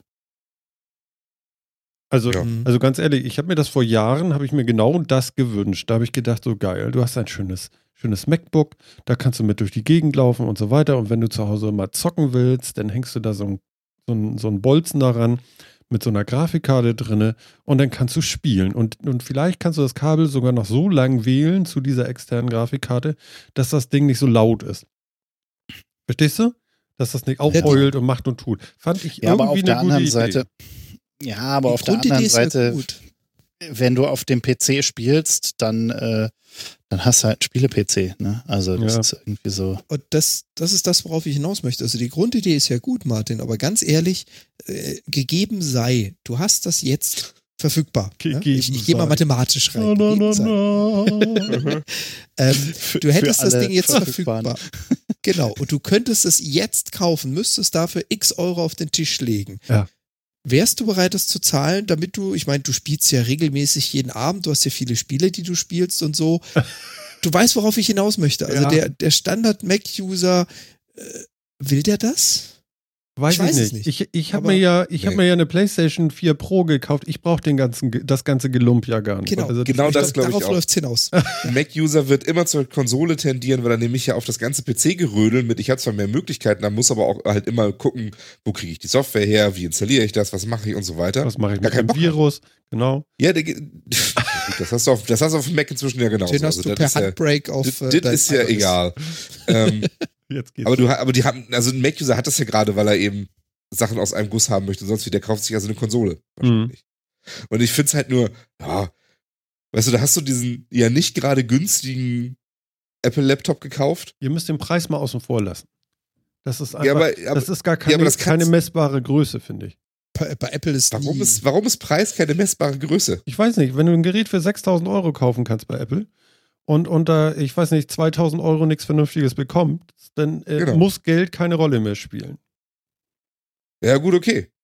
Dann ist aber halt auch die Frage, warum kaufe ich mir dann nicht einfach noch einen Gaming-Laptop und nicht einfach so ein Zusatzding? Ja. Die Frage kann man stellen. Also ich, ich glaube, die eigentliche Anwendung ist für Leute, die halt eine aktuelle Grafikkarte brauchen und sie aber gerne äh, auf dem äh, in einem beziehungsweise an einem Mac betreiben wollen. Mhm. Ne? Mhm. Also für so, für so jemand ist es natürlich interessant, vor allen Dingen, wenn du die Power brauchst und auch gewillt bist, äh, im Halbjahreszyklus zur neuesten Generation zu wechseln dann spielt, glaube ich, der Preis für, für das Gehäuse da außenrum dann auch nicht mehr unbedingt eine große Rolle. Ja, das ist dann egal. Aber die Frage ist ja, welche, welche Anwendung auf dem Mac äh, baut auf genau diese Power? Also ich, ich nehme jetzt mal die, die Sonderposten außen die vor, die 3D-Filmberechnung machen. Also da kann ich ja. dir schon gleich ein Beispiel sagen. Jetzt wartet ihr, ne? Genau, ja. jetzt, jetzt, kommt mein Beispiel. Pass auf, ich habe nämlich gerade. Ich sag ja 3D-Videoberechnung rausgenommen. Das ist Achso, das hast du gesagt. Ja. Das hat er gesagt, so, ja. ja. Dann, dann fällt ja. mir jetzt auch nichts ein. Weil, ganz ehrlich, also wer Videoberechnung macht und sowas vielleicht beruflich tut, der spielt, glaube ich, in einer ganz anderen Preisklasse. Also der ja. macht sowas nicht zu Hause auf dem also Schreibtisch. Ich, ich würde mir aktuell gerade tatsächlich so was Externes wünschen, um meinen 5K-Mac irgendwie äh, dahin zu pimpen, dass der vielleicht mal so ein paar Sekunden 3D äh, äh, Full HD Video, äh, was ich irgendwie schön rendern möchte, auch mal über Nacht durchrechnet. Und das schafft er einfach nicht. Hm. Kriegt er nicht hin. Also, also keine das Chance. Ist halt kein, das ist halt kein Massenmarkt. Ja, aber ich, also guck dir dieses Gehäuse an. Das ist eindeutig nicht von Apple.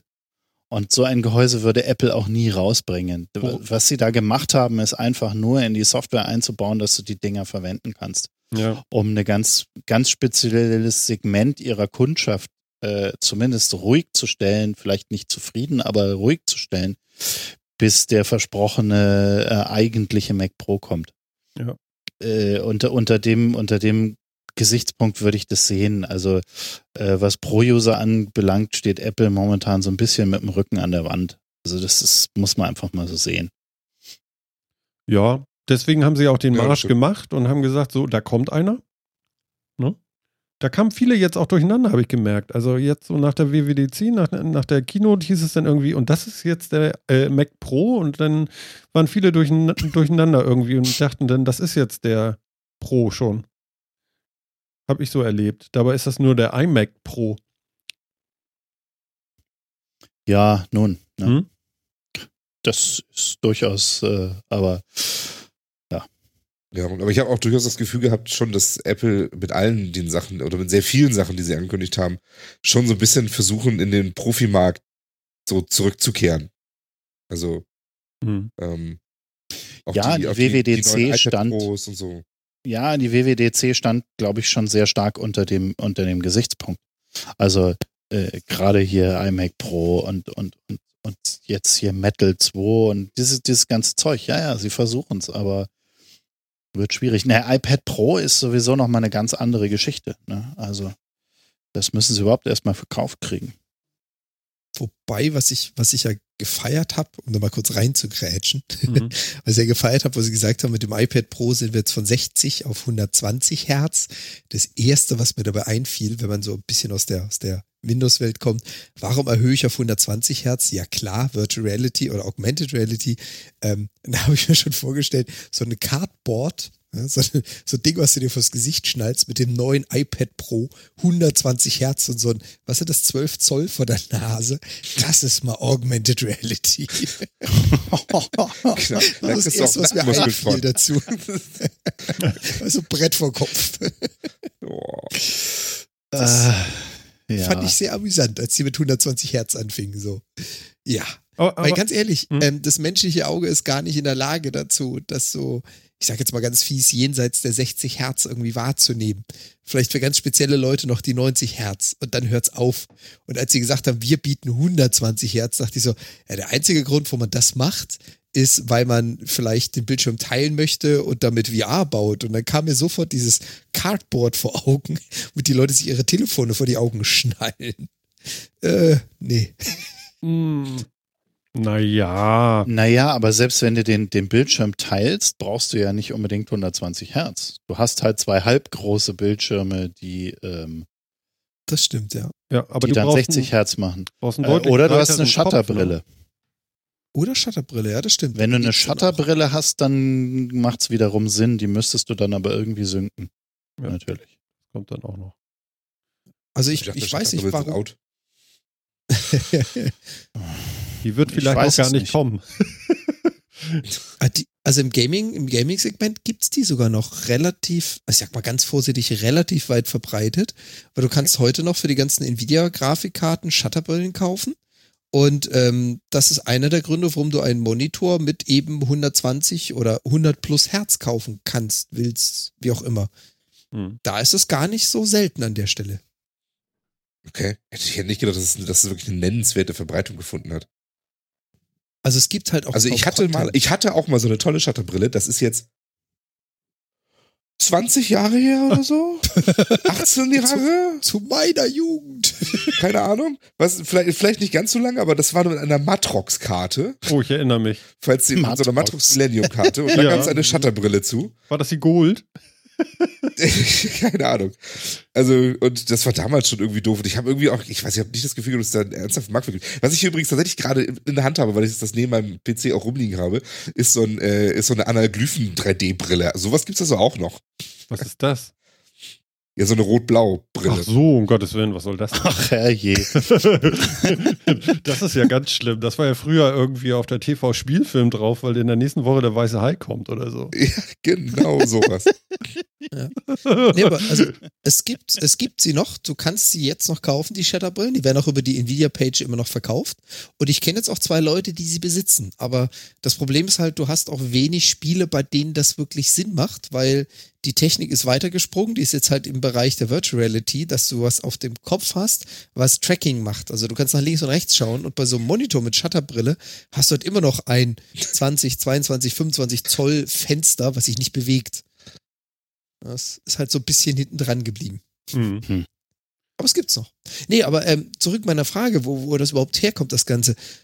Warum das neue iPad Pro mit 120 Hertz? Gibt es da einen Grund für? Oder einfach nur, weil man eine schöne größere Zahl davor schreiben kann. Hm. Also, naja, das eine war ja, dass sie, dass sie beim ursprünglichen iPad Pro diese höhere Abtastfrequenz für den Stencil hatten, also für diesen, für diesen Stift. Mhm. Ne? Und das hat aber nichts mit dem Bildrefresh zu tun. Die Nein, das, das ist die Abtastrate von, von dem Eingabegerät als solchen. Und mhm. ich kann mir vorstellen, dass wenn du mit 120 Hertz abtastest, aber äh, dann nur 30 Hertz darstellst oder 60 oder so, dass das dann schon auffällt, ne? dass du diesen Stift über das Display ziehst und äh, der, der Strich, den du ziehst, so hinterhergebröckelt kommt. Und dass du das nur wegkriegst, diesen Effekt, wenn du tatsächlich auch mit sehr viel zeitlicher Auflösung das hinterher malen kannst. Aber mhm. vielleicht fantasiere ich da auch. Ich weiß es nicht genau. Aber ist, ist eine gute Idee, da habe ich noch gar nicht dran gedacht, ja. Weil ansonsten wüsste ich jetzt echt nicht, warum ich auf einem iPad deutlich mehr Herz brauche, als das Auge also, physikalisch überhaupt wahrnehmen kann. Also es ist ja also, so, dass das anwendungsgebunden ist. Also das Gerät guckt schon, was machst du da gerade und dann äh, wird auch auf 120 Hertz geschaltet oder nicht. Also das wird nicht immer auf 20, das läuft nicht durchgehend auf äh, 120. Ja, das wird die Batterie leer machen. Genau, ist das ist dann irgendwann nicht sinnvoll. Und, äh, ja, aber warum, warum kündigt man das groß an? Also was? Weil das was eine höhere Zahl ist. Ja. Ja, ich glaube, an der Stelle ist wirklich dann auch die höhere Zahl so, hey, guckt her, das ist jetzt das einzige Tablet im Markt, was 120 Hertz Refresh kann, auch wenn es niemand braucht. Genau. Und so ein bisschen ja. Zahlen hast du ja immer bei der Kino, sag ich mal. Äh, es ist ja, das 9,7er ist ja jetzt auf 10,5 gewachsen, weil der Rand ja ein bisschen schmaler geworden ist. Kommt ja nur auch noch dazu. Was hatten mhm. sie gesagt? Weil es größer ist, ne? Weil wir es können? Oder was, was war der Grund? Ja, weil es geht, ne? ich glaube, es hat jetzt auch eine neue Auflösung. Also ja, ja, dadurch ergibt sich eine neue Anzahl Auflösung, genau. Pixel jetzt nicht. Hm? Äh, ne? ähm, was ja auch sinnvoll ist oder zumindest sein kann. Es wurde ur ursprünglich spekuliert, dass dieses neue iPad äh, die gleiche Pixelanzahl hat wie das, wie das äh, 12er, äh, aber eine, äh, die, also die, die, die Density äh, größer ist, mhm. sodass du im Prinzip das gleiche Bild hast wie auf dem 12 Zoll, nur halt in 10 Zoll Größe. Aber ich habe da nochmal geguckt, es sind weniger Pixel. Also es hat das 12 Zoll iPad Pro tatsächlich nochmal mehr Pixel. Mhm. Ja. Aber hey, ja. Ja, mein Gott. Ja, mein ja. Gott. Also was Aber ich, hm? ja, ich, ich bleibe bei meiner Aussage, die wir damals schon, als es Pro überhaupt vorgestellt wurde, mhm. da habe ich ja damals schon gesagt, ich würde es trotzdem gern mal in die Pfoten kriegen. Ich bin immer noch nicht dazu gekommen, so ein Ding mal zu es benutzen. Ist ganz einfach. Du gehst Wir haben eins in der Firma. ah. Als Testdevice und es ist irgendwie, ja, einerseits ist es cool, andererseits ist es irgendwie uncanny, weil es ist halt tatsächlich äh, ungefähr so groß wie halt mein 13 Zoll MacBook zu Hause. Ja? Hm. Und aber irgendwie, ähm, also ich, ich habe nicht das Gefühl, dass ich was davon habe, außer dass es schwerer in der Hand liegt. Also was, was mich halt interessiert, ist der digital, also der Stift an sich. Weil, hm. wie gesagt, ich habe ja, ich habe ja eine Dame sitzen, die Fotografin, Designerin ist. Und für mich ist halt dann immer die Frage, hole ich mir so ein Wacom-Teil, was schweineteuer ist, ein Cintiq, hole ich mir ein Surface in der neuesten Version oder so ein iPad Pro. Und da würde ich dann schon gerne mal sehen, wie verhält sich denn das gerade für so Zeichen, Mal, Scribble-Aktionen. Ich bin immer noch nicht dazu gekommen. Martin, du hast also gehört, im, die Firma hat so ein Ding, wir brauchen sowas auch. Ja, dann wird das mal bestellt. Einfach nur weil. Eindeutig. ja, genau. Also im, im Apple Store habe ich auch den, den Stift mal ausprobiert. Der ist halt, wie soll ich sagen, unauffällig. Der tut genau das, was er soll. Also halt in einer Art und Weise, wo man das Gefühl hat, ja, so muss es sein. So und nicht anders. Also. Die Frage ist, hast du schon mal auf einem Vakuum Syntic geschrieben? Weißt du, wie sich da Nee, das nicht. Das nicht. Ja. Äh, ich kenne nur die Meinung, dass das, dass das äh, nicht annähernd so cool ist. Vor allen Dingen auch, weil diese Vakuum Syntic halt äh, gefühlt ein Zentimeter zwischen der Scheibe ist, wo du den Stift drauf tust und der eigentlichen Anzeigefläche. Autsch. Okay. ja. Okay, hast du da so viel ähm, Abstand, ja? Und ich habe ich hab neulich habe ich mal ein Surface Pro probiert. Also aber das, das ist schon oder äh, keine Ahnung, was Microsoft war mit so einem Ding am Start. Ich dachte, denk mal, sie hatten eins der letzten. Hm. Das war so, ja, ja, okay, aber ich würde weiß ich nicht, ob ich das als als Designer benutzen wollen würde. Keine Ahnung. Hm. Also ich, also ich, mein, ich habe das ich habe das ja Ich kann ja nur empfehlen. Ich, ich, kann, ich kann ja nur empfehlen, zieh mal in den Apple Store und, und äh, los und guck dir das mal an. Also da stehen die Dinger rum mit Stift und man kann da so lange dran rumspielen, bis der Laden zumacht. Also mhm. man, man, darf äh, nur nicht hier in Hamburg an der Alster in den Apple Store gehen, weil dann stehst du da erstmal drei Stunden bevor Nee, da gehst du ins Alstertal, da ist noch ein Store. Ah, okay. Pro-Tipp. ich, ich muss es echt mal ausprobieren. Also ich bin immer noch nicht über den Stand meiner Aussage hinweg. Ich habe es noch nie gesehen. Also live. Wolltest du wirklich tun? Wollen wir, wollen das ist erstaunlich groß. Das ist es. Ja, das stimmt. Auf jeden Fall. Genau. Gibt es noch irgendwas zu sagen zu diesem iMac Pro überhaupt, Roddy, von dir aus so? Dir passt das immer noch nicht, dass das äh, nicht getrennt ist? Also. Nee, es ist halt ein iMac. Also ich würde, ich würde mir halt äh, oder sagen wir mal so, wenn ich, wenn ich mir eine Maschine hinstellen würde, die jetzt äh, mit besonderer Rechenleistung aufwartet, mhm. dann hätte ich halt gerne so dieses PC-Modell mit, ich kann diverse Dinge tauschen und das Teil halbwegs frisch halten. Ähm, haben und nicht so eine All-in-One-Lösung. Ne? Besonders weil halt, ich, ich weiß nicht, die, ich glaube auch die aktuellen iMacs, also nicht iMac Pro, aber, aber äh, die iMacs halt auch nicht die Möglichkeit haben, dass du sie als externes Display benutzt. Das gab's ja mal. Ja. Das fand ich sehr spannend. Ähm, Wie hieß denn noch dieser Name dafür? Weiß ich nicht. Es war halt als externes, man konnte es mit einer Tastenkombination auf externes Display umstellen. Genau. Und fertig. Und, und wenn jetzt, wenn jetzt der iMac als solcher diese Funktionalität wieder bekäme und ich könnte mir jetzt ein 27 Zoll iMac hinstellen und ihn halt auch als 5K-Display für was anderes verwenden, dann sähe die Sache jetzt anders aus. Aber so, mhm. ne? Weil selbst wenn die, wenn die Möhre dann ein paar Jahre alt ist und halt nicht mehr das bringt, was man sich so vorstellt von einem normalen Rechner, dann hat man immerhin noch ein wirklich gutes 5K Retina Display. Ne? Ja, das stimmt. Aber. Und das ist ja. wirklich schön. Ich gucke ja. da jeden Tag drauf und das ist wirklich schön. Also unglaublich. Ich kann das immer nur wieder. Schön. Ja, es ist so schön. es ist so schön. mein Gott, ist das schön. Ja. Wenn ich hier zu Hause drauf gucke, dann denke ich immer so, ich gehe noch einen Meter zurück, dann sieht es auch ganz gut aus. mit oder ohne Brille? Ja, ja, schon mit, ne? Ach ja. Ja, gut, okay, dann äh, haben wir das auch soweit durch. Ich weiß gar nicht, gibt es noch was zu sagen zu dieser ganzen Keynote? Ich meine, ich, ich finde, man kann das auch zerreden, so ein bisschen. So, so ja. dolle ist das nachher auch alles nicht, ne? Nicht so wirklich. Also kann ich mir noch irgendeiner was zu Files erzählen? Ich habe noch nicht so ganz verstanden. Das wäre vielleicht noch interessant. Also ich habe ich hab mir die iOS 11 Beta mal aufs iPad drauf gemacht. Okay. Und das ist soweit ganz niedlich. Jetzt mal abgesehen davon, dass mein iPad so alt ist, dass das ganze Multitasking-Gedöns nicht funktioniert. Mhm. Ähm, Files, naja, Files ist im Prinzip der Nachfolger von dem iCloud Drive. Ne? Also du hattest, ah, okay. hattest ja vorher hattest du dieses iCloud Drive äh, Programm mhm. und jetzt hat man halt dieses, dieses Files, was nicht nur iCloud äh, Drive unterstützt, sondern halt auch irgendwelche anderen File-Backends. Aber es macht jetzt nicht viel anders. Okay, du hast jetzt hier noch so, wie im Finder, so Tags ne, mit Farben. Mhm. Und so, äh, ja, also so ein bisschen halt wie so ein abgespeckter Finder, wie man sich das auf dem iPad vorstellt.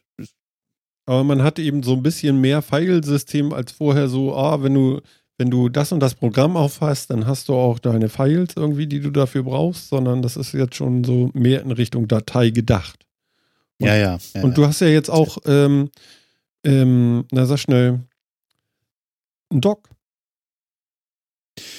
Äh, Wie fühlt sich das genau. denn? Wie fühlt sich das denn an? Äh, ehrlich gesagt, äh, wenn man dieses Stock einmal benutzt hat, dann fragt man sich, warum es nicht schon immer so gewesen ist. Mhm. Weil es ist tatsächlich so, wie es irgendwie ja, eigentlich schon immer hätte sein sollen. Weißt du, es ist so ein bisschen wie das Mac-Dock jetzt. Ähm, ganz spannend ist so dieser Bereich, also du kannst unten relativ viele, du kannst relativ viele Apps reinräumen in dieses Dock und hast dann noch so einen Bereich rechts davon, wo die häufig benutzten oder weiß ich nicht, die Apps drin sind, von denen er annimmt, dass die jetzt gerade für dich relevant sind. Mhm. Die Predictive Area, wie sie es ja genannt haben. Ja, meinetwegen. Fand ich ein tolles Buzzword. Ne? Predictive Area.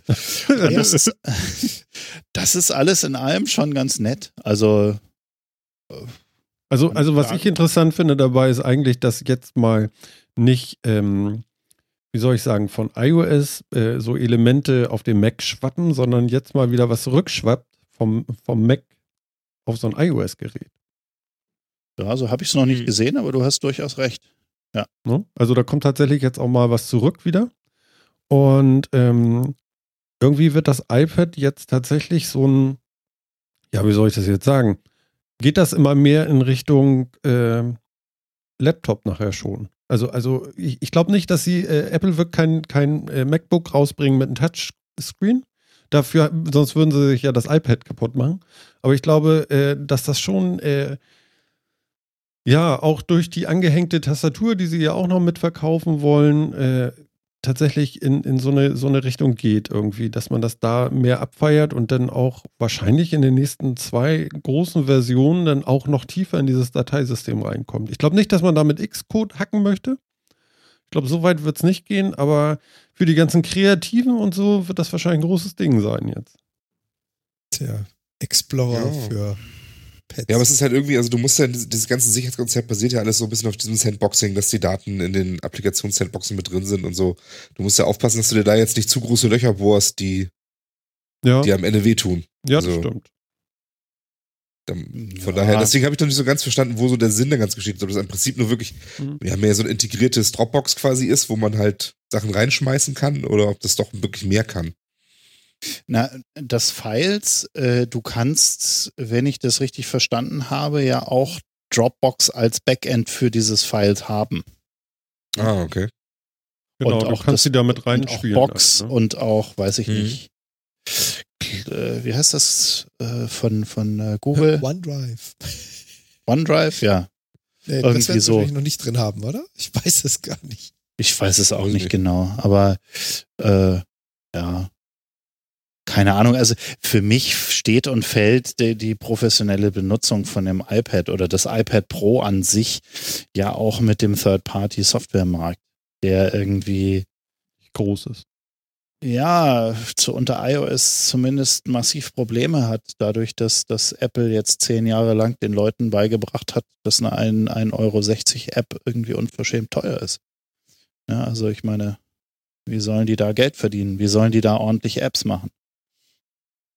Ja, das stimmt schon. Also das ist aber so ein allgemeines Problem. Also es ist echt, äh, boah, also noch, sich heutzutage noch als, als Startup irgendwie auf den App-Markt bewegen, ist auch schon, da braucht man schon Eier für, oder? Das ist echt. Ich finde ja. nichts mehr auf diesen Dingern, egal welche naja. das ist und so. Boah. Du hast zumindest, du hast zumindest äh, nur wenig funktionierende Monetarisierungsstrategien.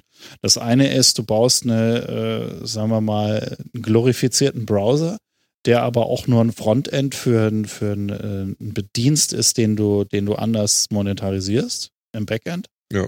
Oder aber du hast halt ein Spiel mit Schlumpfbären.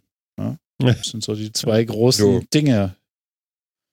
Und alles andere ist, führt zu Schattendasein. Und also eine echte iPad Pro Pro-Applikation zu bauen, ist halt fast so aufwendig wie eine Mac-App zu bauen. Aber dann musst du sie halt auch irgendwie zu einem Preis, der zu einem entsprechenden Preis verkaufen können. Jetzt kannst du deine Entwickler nicht bezahlen. Also ich glaube, daran krankt das iPad Pro am meisten. Alles andere sind Nebenkriegsschauplätze. Hm. Hm. Ja. ja. Wobei, sie haben ja Affinity Photo haben sie ja gezeigt, das sah ja zumindest schon mal ganz gut aus. Was, mich, äh, was ich tatsächlich interessant fand, war äh, sowas wie Microsoft und äh, Adobe hat gar nicht stattgefunden, ne? Mhm. Das, äh, hallo, bist du im Glas? Ich war kurz im Glas, ja. Warte, ganz kurz, ich kann das nämlich auch. Hallo. Mist, meins ist schon leer. Ähm, äh, interessant fand ich, dass sie, äh, wie hieß das Ding, Affinity Designer? Affinity Photo war das. Affinity Photo, dass sie hm? den Menschen auf die Bühne geholt haben und äh, nicht den von Adobe und, und auch nicht irgendeinen anderen. Ja, Aber genau. Da das ist vielleicht auch so ein bisschen das, das, der, der Versuch, dann irgendwie zu sagen, hier, als kleine Bude, wenn du an Apple äh, glaubst, dann holen wir dich auch auf die Bühne und dann verkaufst du auch deinen Scheiß. Mhm. Also auch die, die Apple Design Awards könnte man unter dem äh, unter der Ägide sehen. Also könnte man, muss man nicht, aber. Mhm. Sind die nicht auch jetzt irgendwie? Ja, die waren jetzt, wurden jetzt auch vergeben. Ah, okay. Weißt du, weißt du Namen? Äh, Things hat einen bekommen. Okay. Äh, Kitchen Stories Wow. Ist ja so eine Berliner Bude. Okay, kann ich Things ist ja aus Stuttgart. Ja. Äh, ansonsten diverse Spiele. Ja. Aber zwei Deutsche auf jeden Fall. Auf jeden Fall zwei. Ich glaube sogar noch eine dritte deutsche Bude, aber das äh, müsste ich jetzt nachgucken. Das ist ja interessant, so mal. Das ist ja sonst auch nicht so oft. Na gut. Das stimmt. Da wird ja richtig was entwickelt in Germany. Wow. Nee, da waren, da waren äh, irgendwie eine, eine Bude aus Italien hat einen Preis bekommen, eine aus Israel, eine aus Kanada und so. Also es ging schon so ein bisschen über die Welt. Sehr schön. Okay. Wer da alles, eine, eine österreichische Firma hat, hat einen Award bekommen. Also das fand, fand ich schon fair. Also, mhm. was heißt fair? kannte, ich kenne nicht alle Apps bzw. Spiele, aber ich denke mal, dass das schon alles relativ, relativ gutes Zeug ist. Jetzt hast du ein Stichwort genannt und da grätsche ich jetzt mal kurz rein. Ja. Du hast Spiel gesagt. Ja. Ich habe hier was. er hat Spiel gesagt. Jehova, Jehova. Achso, halt. genau, ich kriege schon mal kurz rein, denn äh, wir hatten ja letzte Woche, äh, letzte Woche, vorletzte Woche hatten wir ja unsere 100. Sendung und da hatten wir ja so nette Kommentare und Audiokommentare auch bekommen und ein war ja, einer war ja auch vom äh, Umwomukum Podcast vom Christian. Und äh, das Tolle war, ich habe drei Links gesehen, die er mir damals geschickt hat und nur den obersten genommen, weil ich dachte, okay, das eine ist vielleicht noch ein Opus und das andere ist äh, MPEG 4. Ich nehme das MP3 und das ist gut. Und irgendwie war ich verstrahlt und habe gar nicht gesehen, dass er tatsächlich da noch äh, deutlich mehr hingepackt hat, außer nette Grüße und gesagt, dass äh, er uns gerne hört oder so. Sondern der Jan hat in irgendeiner Folge hat er mal erwähnt, dass er was wollte?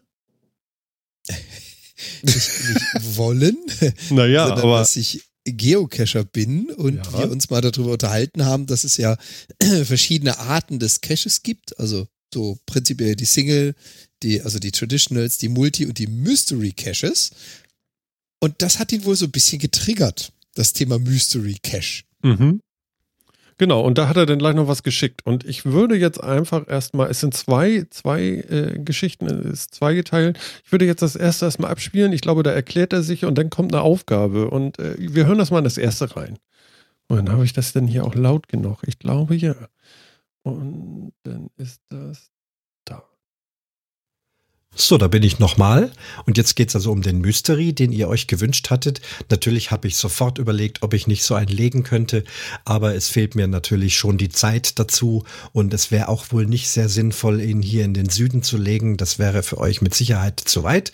Und ich komme auch momentan nicht in den Norden. Deswegen habe ich mir Folgendes ausgedacht. Ich habe jetzt noch eine dritte Audiodatei äh, für euch. Ähm, und in dieser verbirgt sich ein Rätsel. Und zwar ist in dieser Audio Audiodatei ein Geocaching-Code versteckt. Ähm, den Geocaching-Code, wenn ihr ihn rausbekommen habt, dann gebt ihr ihn einfach in Google ein und kommt dann auf ein Listing eines bereits real existierenden Mystery-Geocaches äh, und der ist, glaube ich, auch gar nicht so schwer zu lösen und äh, das könntet ihr dann vielleicht machen.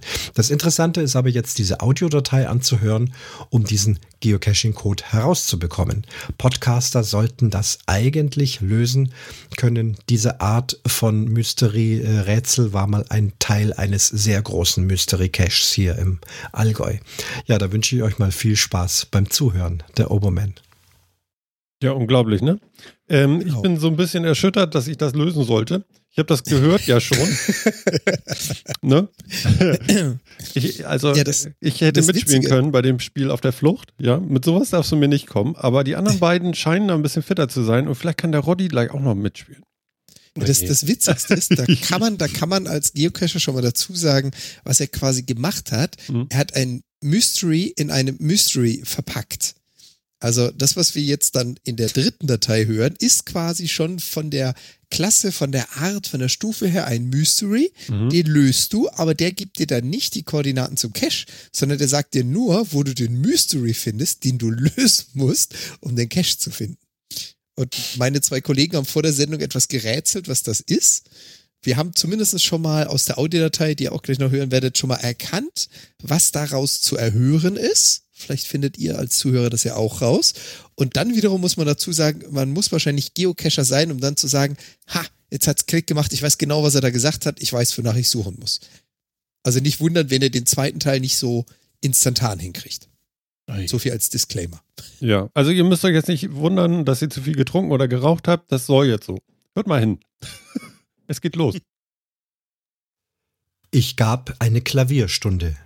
Das Stück beginnt mit G und nicht mit F, sagte ich zu meinem Schüler. Erst spielte er die Mozart-Sonate in D, danach die in C. Er musste die schwierige Stelle fünf oder sechs Mal spielen, bis sie 1a klang. Vor sechs Wochen begann er zu üben. Das Konzert ist schon in vier Wochen.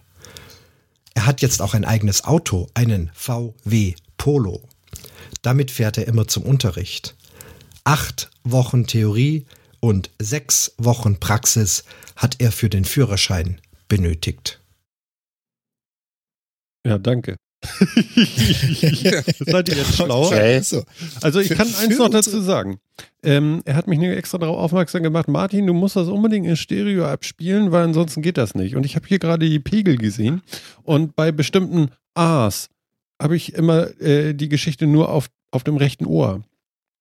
Mhm. Und also für alle, für alle, die, die das jetzt lösen wollen und das nachhören, die können gerne den Podcast einmal kurz stoppen und das für sich machen, weil wir kommen dann gleich dazu, was das bedeutet. Ja, also, also wenn man das per Kopfhörer hört, ist es relativ offensichtlich. das jetzt? Warum, warum für mich nicht? Mir kommt ja, das so vielleicht vor, solltest wie, du wie die Hamlet-Maschine so. Ich war Hamlet und redete mit der Küste, bla bla, im Rücken die Trümmer von Rom. Martin liegt in Trümmern. Mhm. Offensichtlich. Mhm. Ja. Okay, helft mir. Was ist da also, los? Um's, um's zu spoilern. Was man hier relativ schnell hört, ist vieles, was er sagt, ist mittig, links und rechts gleich. Und manche Buchstaben und Zahlen sind nur auf der rechten Seite zu hören. Mhm. Wenn du die Dinger jetzt einmal auf den Zettel aufschreibst, kriegst du eine ziemlich bunte Anreihung. Und jetzt kommt nämlich genau der Punkt, den hat er jetzt ein bisschen vorweggegriffen mit dem Googlen, aber jetzt kommt der Punkt, den jeder Geocacher erkennt. Du schreibst diese Zahlen und Buchstaben hintereinander und erhältst ein GC und dann eine Kombination. Und jeder Geocacher sagt GC. Ah, Geocache. Wenn man jetzt mal auf geocaching.com geht, wird man rausfinden, dass jeder Cache eine eindeutige ID hat. Ja. Und jede ID beginnt mit GC. Das heißt, wenn man jetzt diese Kombination hintereinander schreibt, erhält man GC6A 4V6. Und jetzt kann man, wenn man, wie gesagt, weiß, wie diese, diese Kombinationen in der URL benutzt werden, relativ einfach rauskriegen, dass der Cache, ich habe ihn auch mal in den Chat geschrieben, da mit genau dieser ID zu finden ist. Mhm. Okay, dann müssen wir da ja also mal jeder, drauf gucken. Was du da jeder jeder Podcaster mhm. kriegt vielleicht das mit dem Stereo rechts links raus und jeder Geocacher sagt so, aha, das war ein Kürzel, das beginnt mit GC, alles klar. und dann kann man weitersuchen. Jetzt mhm. muss man dann nur noch nach Hamburg fahren, um dort weiter. Genau. Er hat uns ja als Aufgabe Ach so, das gegeben, ist in Hamburg. Genau, er hat uns als Aufgabe gegeben, dieses ja. Ding zu lösen. Und das hatte ich ja eingangs gesagt, ganz witzig, er hat ein Mystery in ein Mystery verpackt. Ja. Also erstmal musst du das Rätsel lösen, um auf die URL zu kommen. Und auf dieser URL seht ihr jetzt quasi einen Cache. Das ist also die geocaching.com-Seite und so werden Caches gelistet. Der hat vorne dran ein Icon, das ist in dem Fall ein blaues Fragezeichen, was darauf hinweist, dass es ein sogenannter Mystery Cache ist. Okay. Da gibt es auch noch eine grüne Dose für ein Traditional oder eine gelbe Dose für ein Multi. Und darunter erfolgt die Beschreibung. So, und diese Caches sind immer gleich gelistet, also sind immer gleich aufgebaut. Sie haben einen Namen, sie haben ein Rating, der hat jetzt eine Difficulty von 2 und ein Terrain von 1,5. Difficulty 2 heißt, du brauchst so viel Hirnschmalz, Sternrating 2 von 5, um das Ding zu lösen. Terrain 1,5 von 5 bedeutet, du wirst unter Umständen mal von dem Weg abweichen müssen und irgendwo langlaufen, wo keine asphaltierte Straße ist. Also wäre das jetzt ein Terrain 5, könntest du dich darauf einstellen, ich brauche Kletterausrüstung, ein Schlauchboot, Taschenlampen, whatever. Also ist dann eher mehr Abenteuer. Mhm. So, und darunter kommt dann die Geocache-Beschreibung und zwar handelt es hier um einen Cache zur Elbphilharmonie.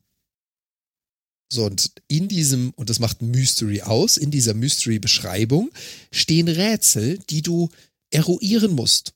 Das heißt, da wird jetzt zum Beispiel gefragt, da gab es also ein Gebäude vor der Öffnung der Elbphilharmonie, in der man bereits den Klängen einer Philharmonie lauschen konnte.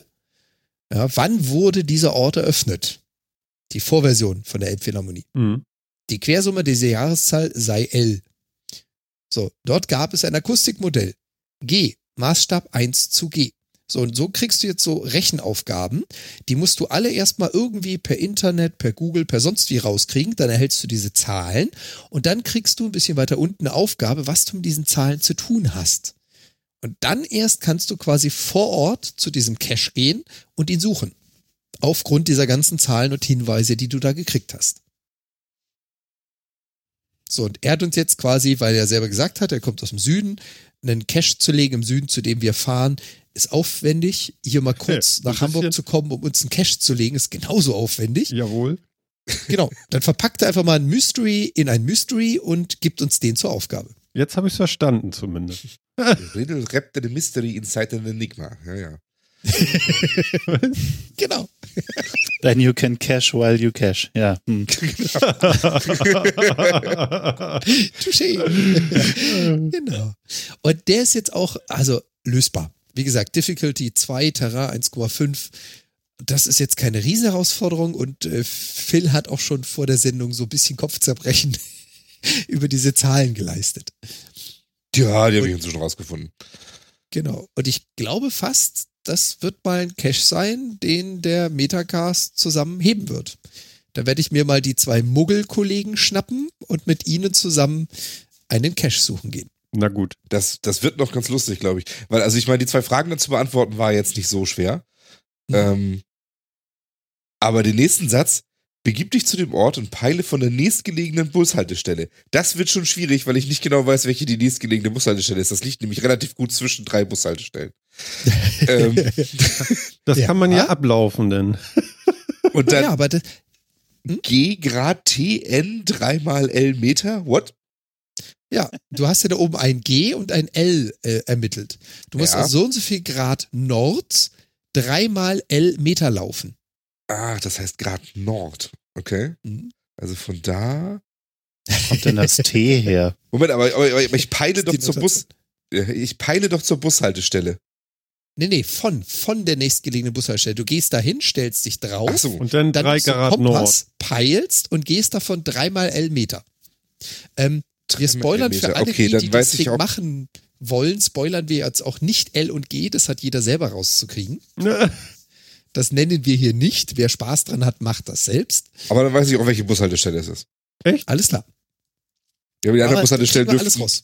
nass werden, wenn wir da hingehen. 30. Kriegen, aber, aber kriegen, wir, kriegen wir alles raus und wie gesagt, ja, nicht zu viel spoilern. Jeder darf ja, den ja, Cash auch gerne selber machen.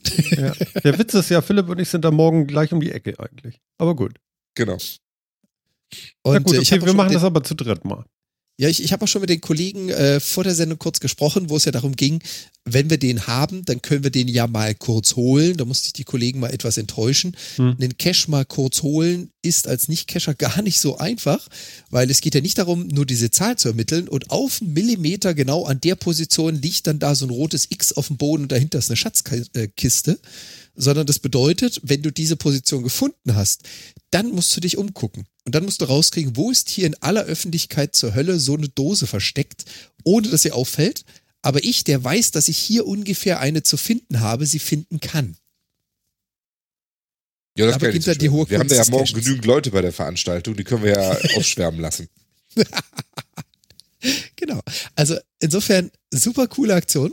Vielen, vielen Dank einen Mystery, einen Mystery verpackt und wir haben ihn so getriggert, den Kollegen, dass er gesagt hat, Metacast, mach mal.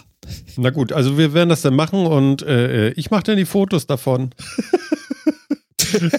Aha. Aha.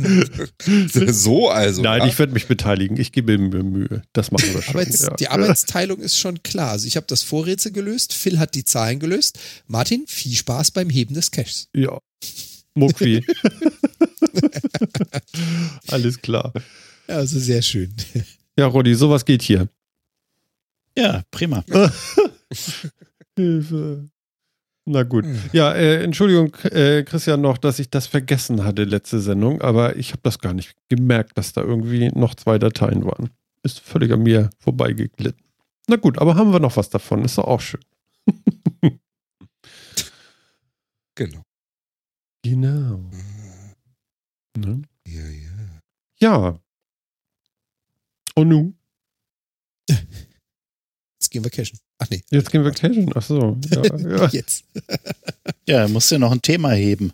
Ich muss noch ein Thema heben. Hast, hast du nicht noch eins? Hab ich ein Thema? Hab ich ein Thema? Keine Ahnung. Keine Ahnung. Super. Nö, nichts Vorbereitetes. Nö, wir auch nicht. Haben, wir, haben wir aber nie. Was zum Teufel ist das denn? Was denn? Oh Gott.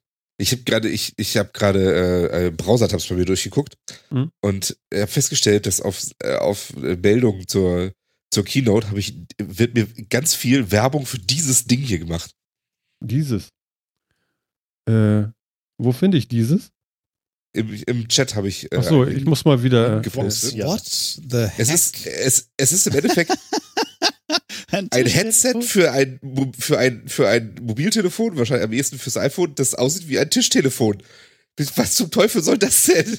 Das ist ja super. Endlich mal was Vernünftiges. ja, genau. Ist toll. Uh -huh. Ist das echt? das habe ich mich auch zuerst gefragt.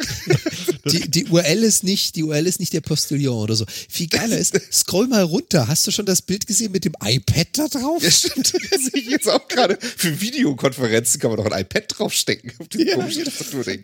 Ah, wie geil. Und geil, direkt so, schützen Sie sich. Haben Sie direkt Bedenken wegen Strahlenbelastung? wenn sie stundenlang mit ihrem Bluetooth-Headset kommunizieren. Dann ist das ja nicht so schlimm, weil diese Telefonhörer, das alles viel besser wird. Hammer. Toll. Das ist schön. Gott, ey. Nur 249 Euro. Und ja. sowas ich, hatte, ich hatte mal so einen Telefonhörer, den man so ans I iPhone ranstecken konnte. Und dann konnte man da ganz, ganz entspannt okay. mit telefonieren. Konntest du auch wählen? War da eine Wählscheibe auf dem Hörer?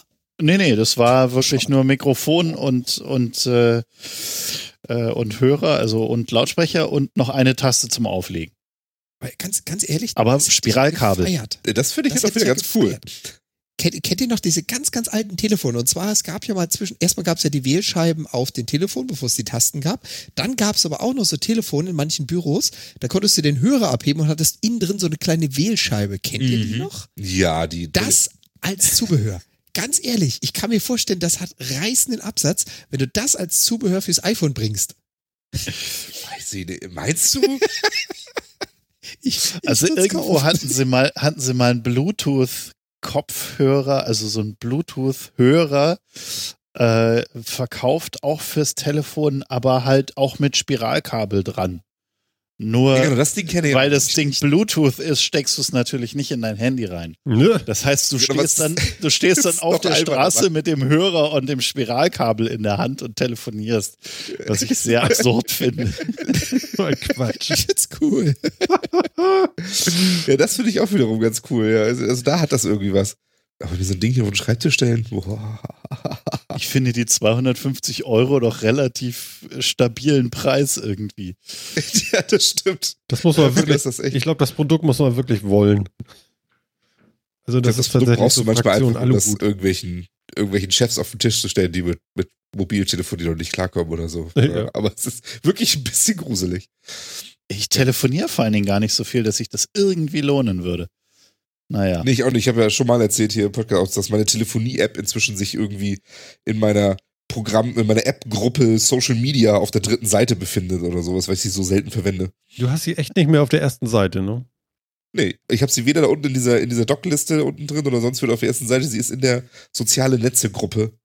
Irgendwo weiter hinten drin. Soziale Netze-Gruppe. Also nee, da habe ich halt die ganzen Trödelkrams drin, ne? So wie Mail, Skype, Discord, Twitter, Slack und die Telefon-App irgendwo weiter hinten. Krass.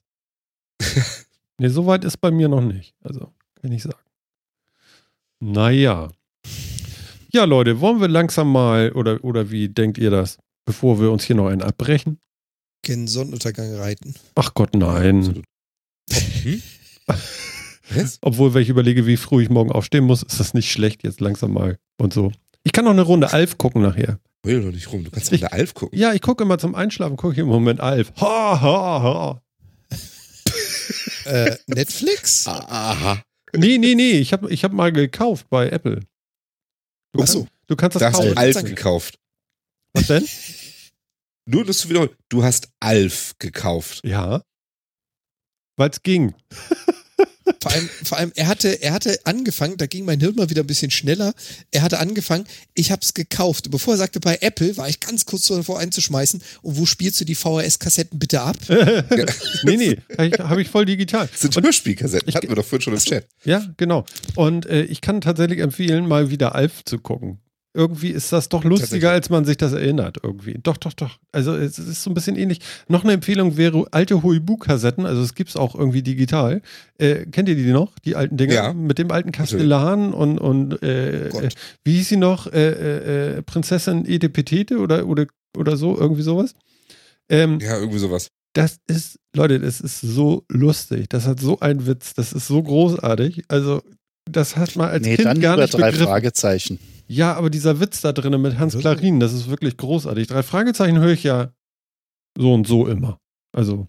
Ach so, ja, ja, dann. ja das ist die doch klar. Die hat man ja auch besser verfügbar dank Spotify und Co. Ja, jetzt schon, ne? Ich glaube, seit letztem mhm. Jahr sind die irgendwie dabei. Das ist auch okay. Aber ich habe davor auch immer regelmäßig gekauft. Also tatsächlich jede Folge auch gekauft. War einfach so. Wahnsinn. Finde ich super. Drei Fragezeichen ist gut. Ja, drei Fragezeichen ist nicht Wobei ich habe irgendwie zu denen so, so, nicht so den Jugendbezug. Das ist immer so ein bisschen. Es ist ein bisschen schade, Ach, Ja, du bist ja der Fünf-Freunde-Typ, der sich so gewählt ausdrückt. oh, jetzt genau, das merkt man ja so hier. Fünf Freunde gegen drei Fragezeichen versus TKKH. Jetzt geht's los. TKKG. Ah? G. TKG, Entschuldigung. Gleich, gleich, gleich hole ich die Funkfüchse aus der Tasche, du. Genau, die Funkfüchse. Den hatte ich auch mal gesehen. Und ich hatte zwei Knight Rider Kassetten. Die waren der Hammer. Also das, das hätte ich jetzt nicht öffentlich gesagt. Also, wer outet sich jetzt mit seinem Bibi Blocksberg? Nein, kann ich nicht. Da hatte meine Schwester, das war eigentlich auch ganz okay. Aber also, es ist okay. Alles das Tolle ist, dass ich, dass ich heute, ich kann mich, ich kann mich überhaupt nicht dran erinnern, was so auf diesen, was auf diesen Knight Rider Kassetten und sowas, was da, was da an Story drauf war oder sowas, ne? Keine Nichts. Ahnung. Aber ich kann mich noch dran erinnern, welche, welche C64 Computerspiele ich gespielt habe, während ich die gehört habe. Ah. Das ist irgendwie, das sind die falschen Sachen im Hirn hängen geblieben. Ja, wahrscheinlich so. Kaiser oder sowas hast du gespielt. Zum Beispiel, ja. ja. Donald Ducks Playground. Super, ja. Oder, oder die äh, das kann ich mir alles toll erinnern, aber was jetzt auf dieser Kassette drauf war, keine Ahnung. War aber super, bestimmt. Wahrscheinlich drei, drei Minuten lang nur Turbo-Boost-Sound oder so. ja, naja. Ja. Nee, aber äh, äh, Hörspiele sind doch eigentlich immer noch großartig, oder Ronny? Äh, ich habe lange keins gehört, aber im Prinzip schon, ja. Also ich war, ich war einmal auf einer, auf einer Record-Release-Party von den drei Fragezeichen. Mhm. Und habe mich dann hinterher an der Bar bei einem Bier mit Oliver Rohrbeck unterhalten, was ich sehr lustig fand. Das ist bestimmt während, skurril, ne? Mit der Stimme. Während seine wahren Groupies irgendwie alles aufgeräumt haben. okay. Ah. Ja, aber es ist wirklich skurril. Also, also äh, so sich mit, mit Justus Jonas persönlich zu unterhalten, das hat was sehr komisches. Das lenkt ab, oder? Das kann ich mir mal vorstellen. Ja, na, nach einer Weile hat man sich dran gewöhnt, aber es ist trotzdem irgendwie so eine, so eine, so eine, so eine, wie soll ich sagen, so eine Bild-Tonschere ist da so da. Ja, und die Angst, dass Tante Mathilda jeden Moment um die Ecke kommt. ja, ist bestimmt genau. abgefahren, genau. das glaube ich schon. Justus Jonas. Ja. Justus Jonas, ja. Der hat auch Justus Jonas. Er hat Bu gemacht. Einfach Bu. Welche Folge? Nein. Wie jetzt? Echt nicht? Sonst ist aber alles okay. Und es hat gut funktioniert. Also wenn es sehr langweilig ist auf der Autofahrt, spiele ich das mit meiner Frau. Irgendjemand zitiert was und der andere muss raten, welche Folge. Folgentitel. Ja, wenn das bei euch so funktioniert. Ja. Und der sprechende Totenkopf. Okay, wir können es ja mal versuchen. Was waren Sittiche?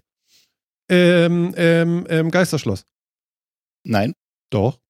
Nein, war der schreiende Wecker. Nein, das ist falsch. so, es waren Sittiche. Einfach Sittiche. Das ist die letzte, eine der letzten Szenen aus das Gespensterschloss. Ach du Scheiße. Aber hundertprozentig. Phil, hast du noch ein bisschen Popcorn übrig? Ich setze mich mal die Ecke. nee, ich habe Tschüss hier. Das oh, cool. Ich habe die hundertmal gehört. Merke ich. ich sag nur, okay, dann, dann mache ich jetzt noch einen Billabong. Nee, mich brauchst du nicht zu fragen. Ach so, Mensch. Also ehrlich. Nee, also, also das hier. Das ist eine Marke, das ist eine Modemarke äh, von. Ich wollte gerade sagen. Okay, es war gefährliche Erbschaft. Aber ich glaube, wir sind raus. Wir lassen das einfach. Ist ja gut. Billabong ist wirklich eine Modemarke. Mhm. ja, das ist, das, das ist Surfklamotten, ja. Genau. Ja, damals gab es das noch nicht. Aber äh, so. es ist ja auch egal. Jetzt, jetzt, jetzt ganz ruhig so. Genau. Das sind die üblichen zweieinhalb Minuten. Wir sagen langsam Tschüss. Also innerhalb von zweieinhalb Minuten. Genau. Martin muss ins Bett, der muss früh rausmachen. Ja, du ja auch, du Vogel. Ja, wehe, du bist nicht wach, wenn wir da sind, ne? Äh, ob ich dann wach bin, ist ja egal. Hauptsache, ich bin da. So, so. Oh, gut. so kann man das sehen, aber. Ja. Naja. Nein, wir werden das hinkriegen. Also bis jetzt schaffe ich keine ganze Alf-Folge durchzugucken und da bin ich schon eingeschlafen. Ach, wie süß. Ja. Na, dann wünsche ich dir guten Alfschlaf. Ja, ich werde mir noch eine Katze reinziehen und ist gut. Genau. du bist ein Krapfen. Du bist ein Krapfen. Du musst es wollen. Ronny, ich sag vielen Dank. Ja, ich auch. War schön mit dir. Vielen Dank. Und jo. Philipp, ich sag zu dir, ciao. Tschüss. Tschüss, bis morgen. Und Jan, mach's gut, komm gut in die Federn. Ja, ebenfalls gutes Nächtle. Wir hören uns. Wir hören uns. Ja, und ihr da draußen, vielen Dank fürs dabei sein. Danke an den vierten Mann im Chat. Und äh, wir werden uns hoffentlich nächste Woche wieder hören, wenn es heißt, hier ist der Metacast 102. Und das war Martin und das war der Metacast. Bis in die nächste Woche. Ciao.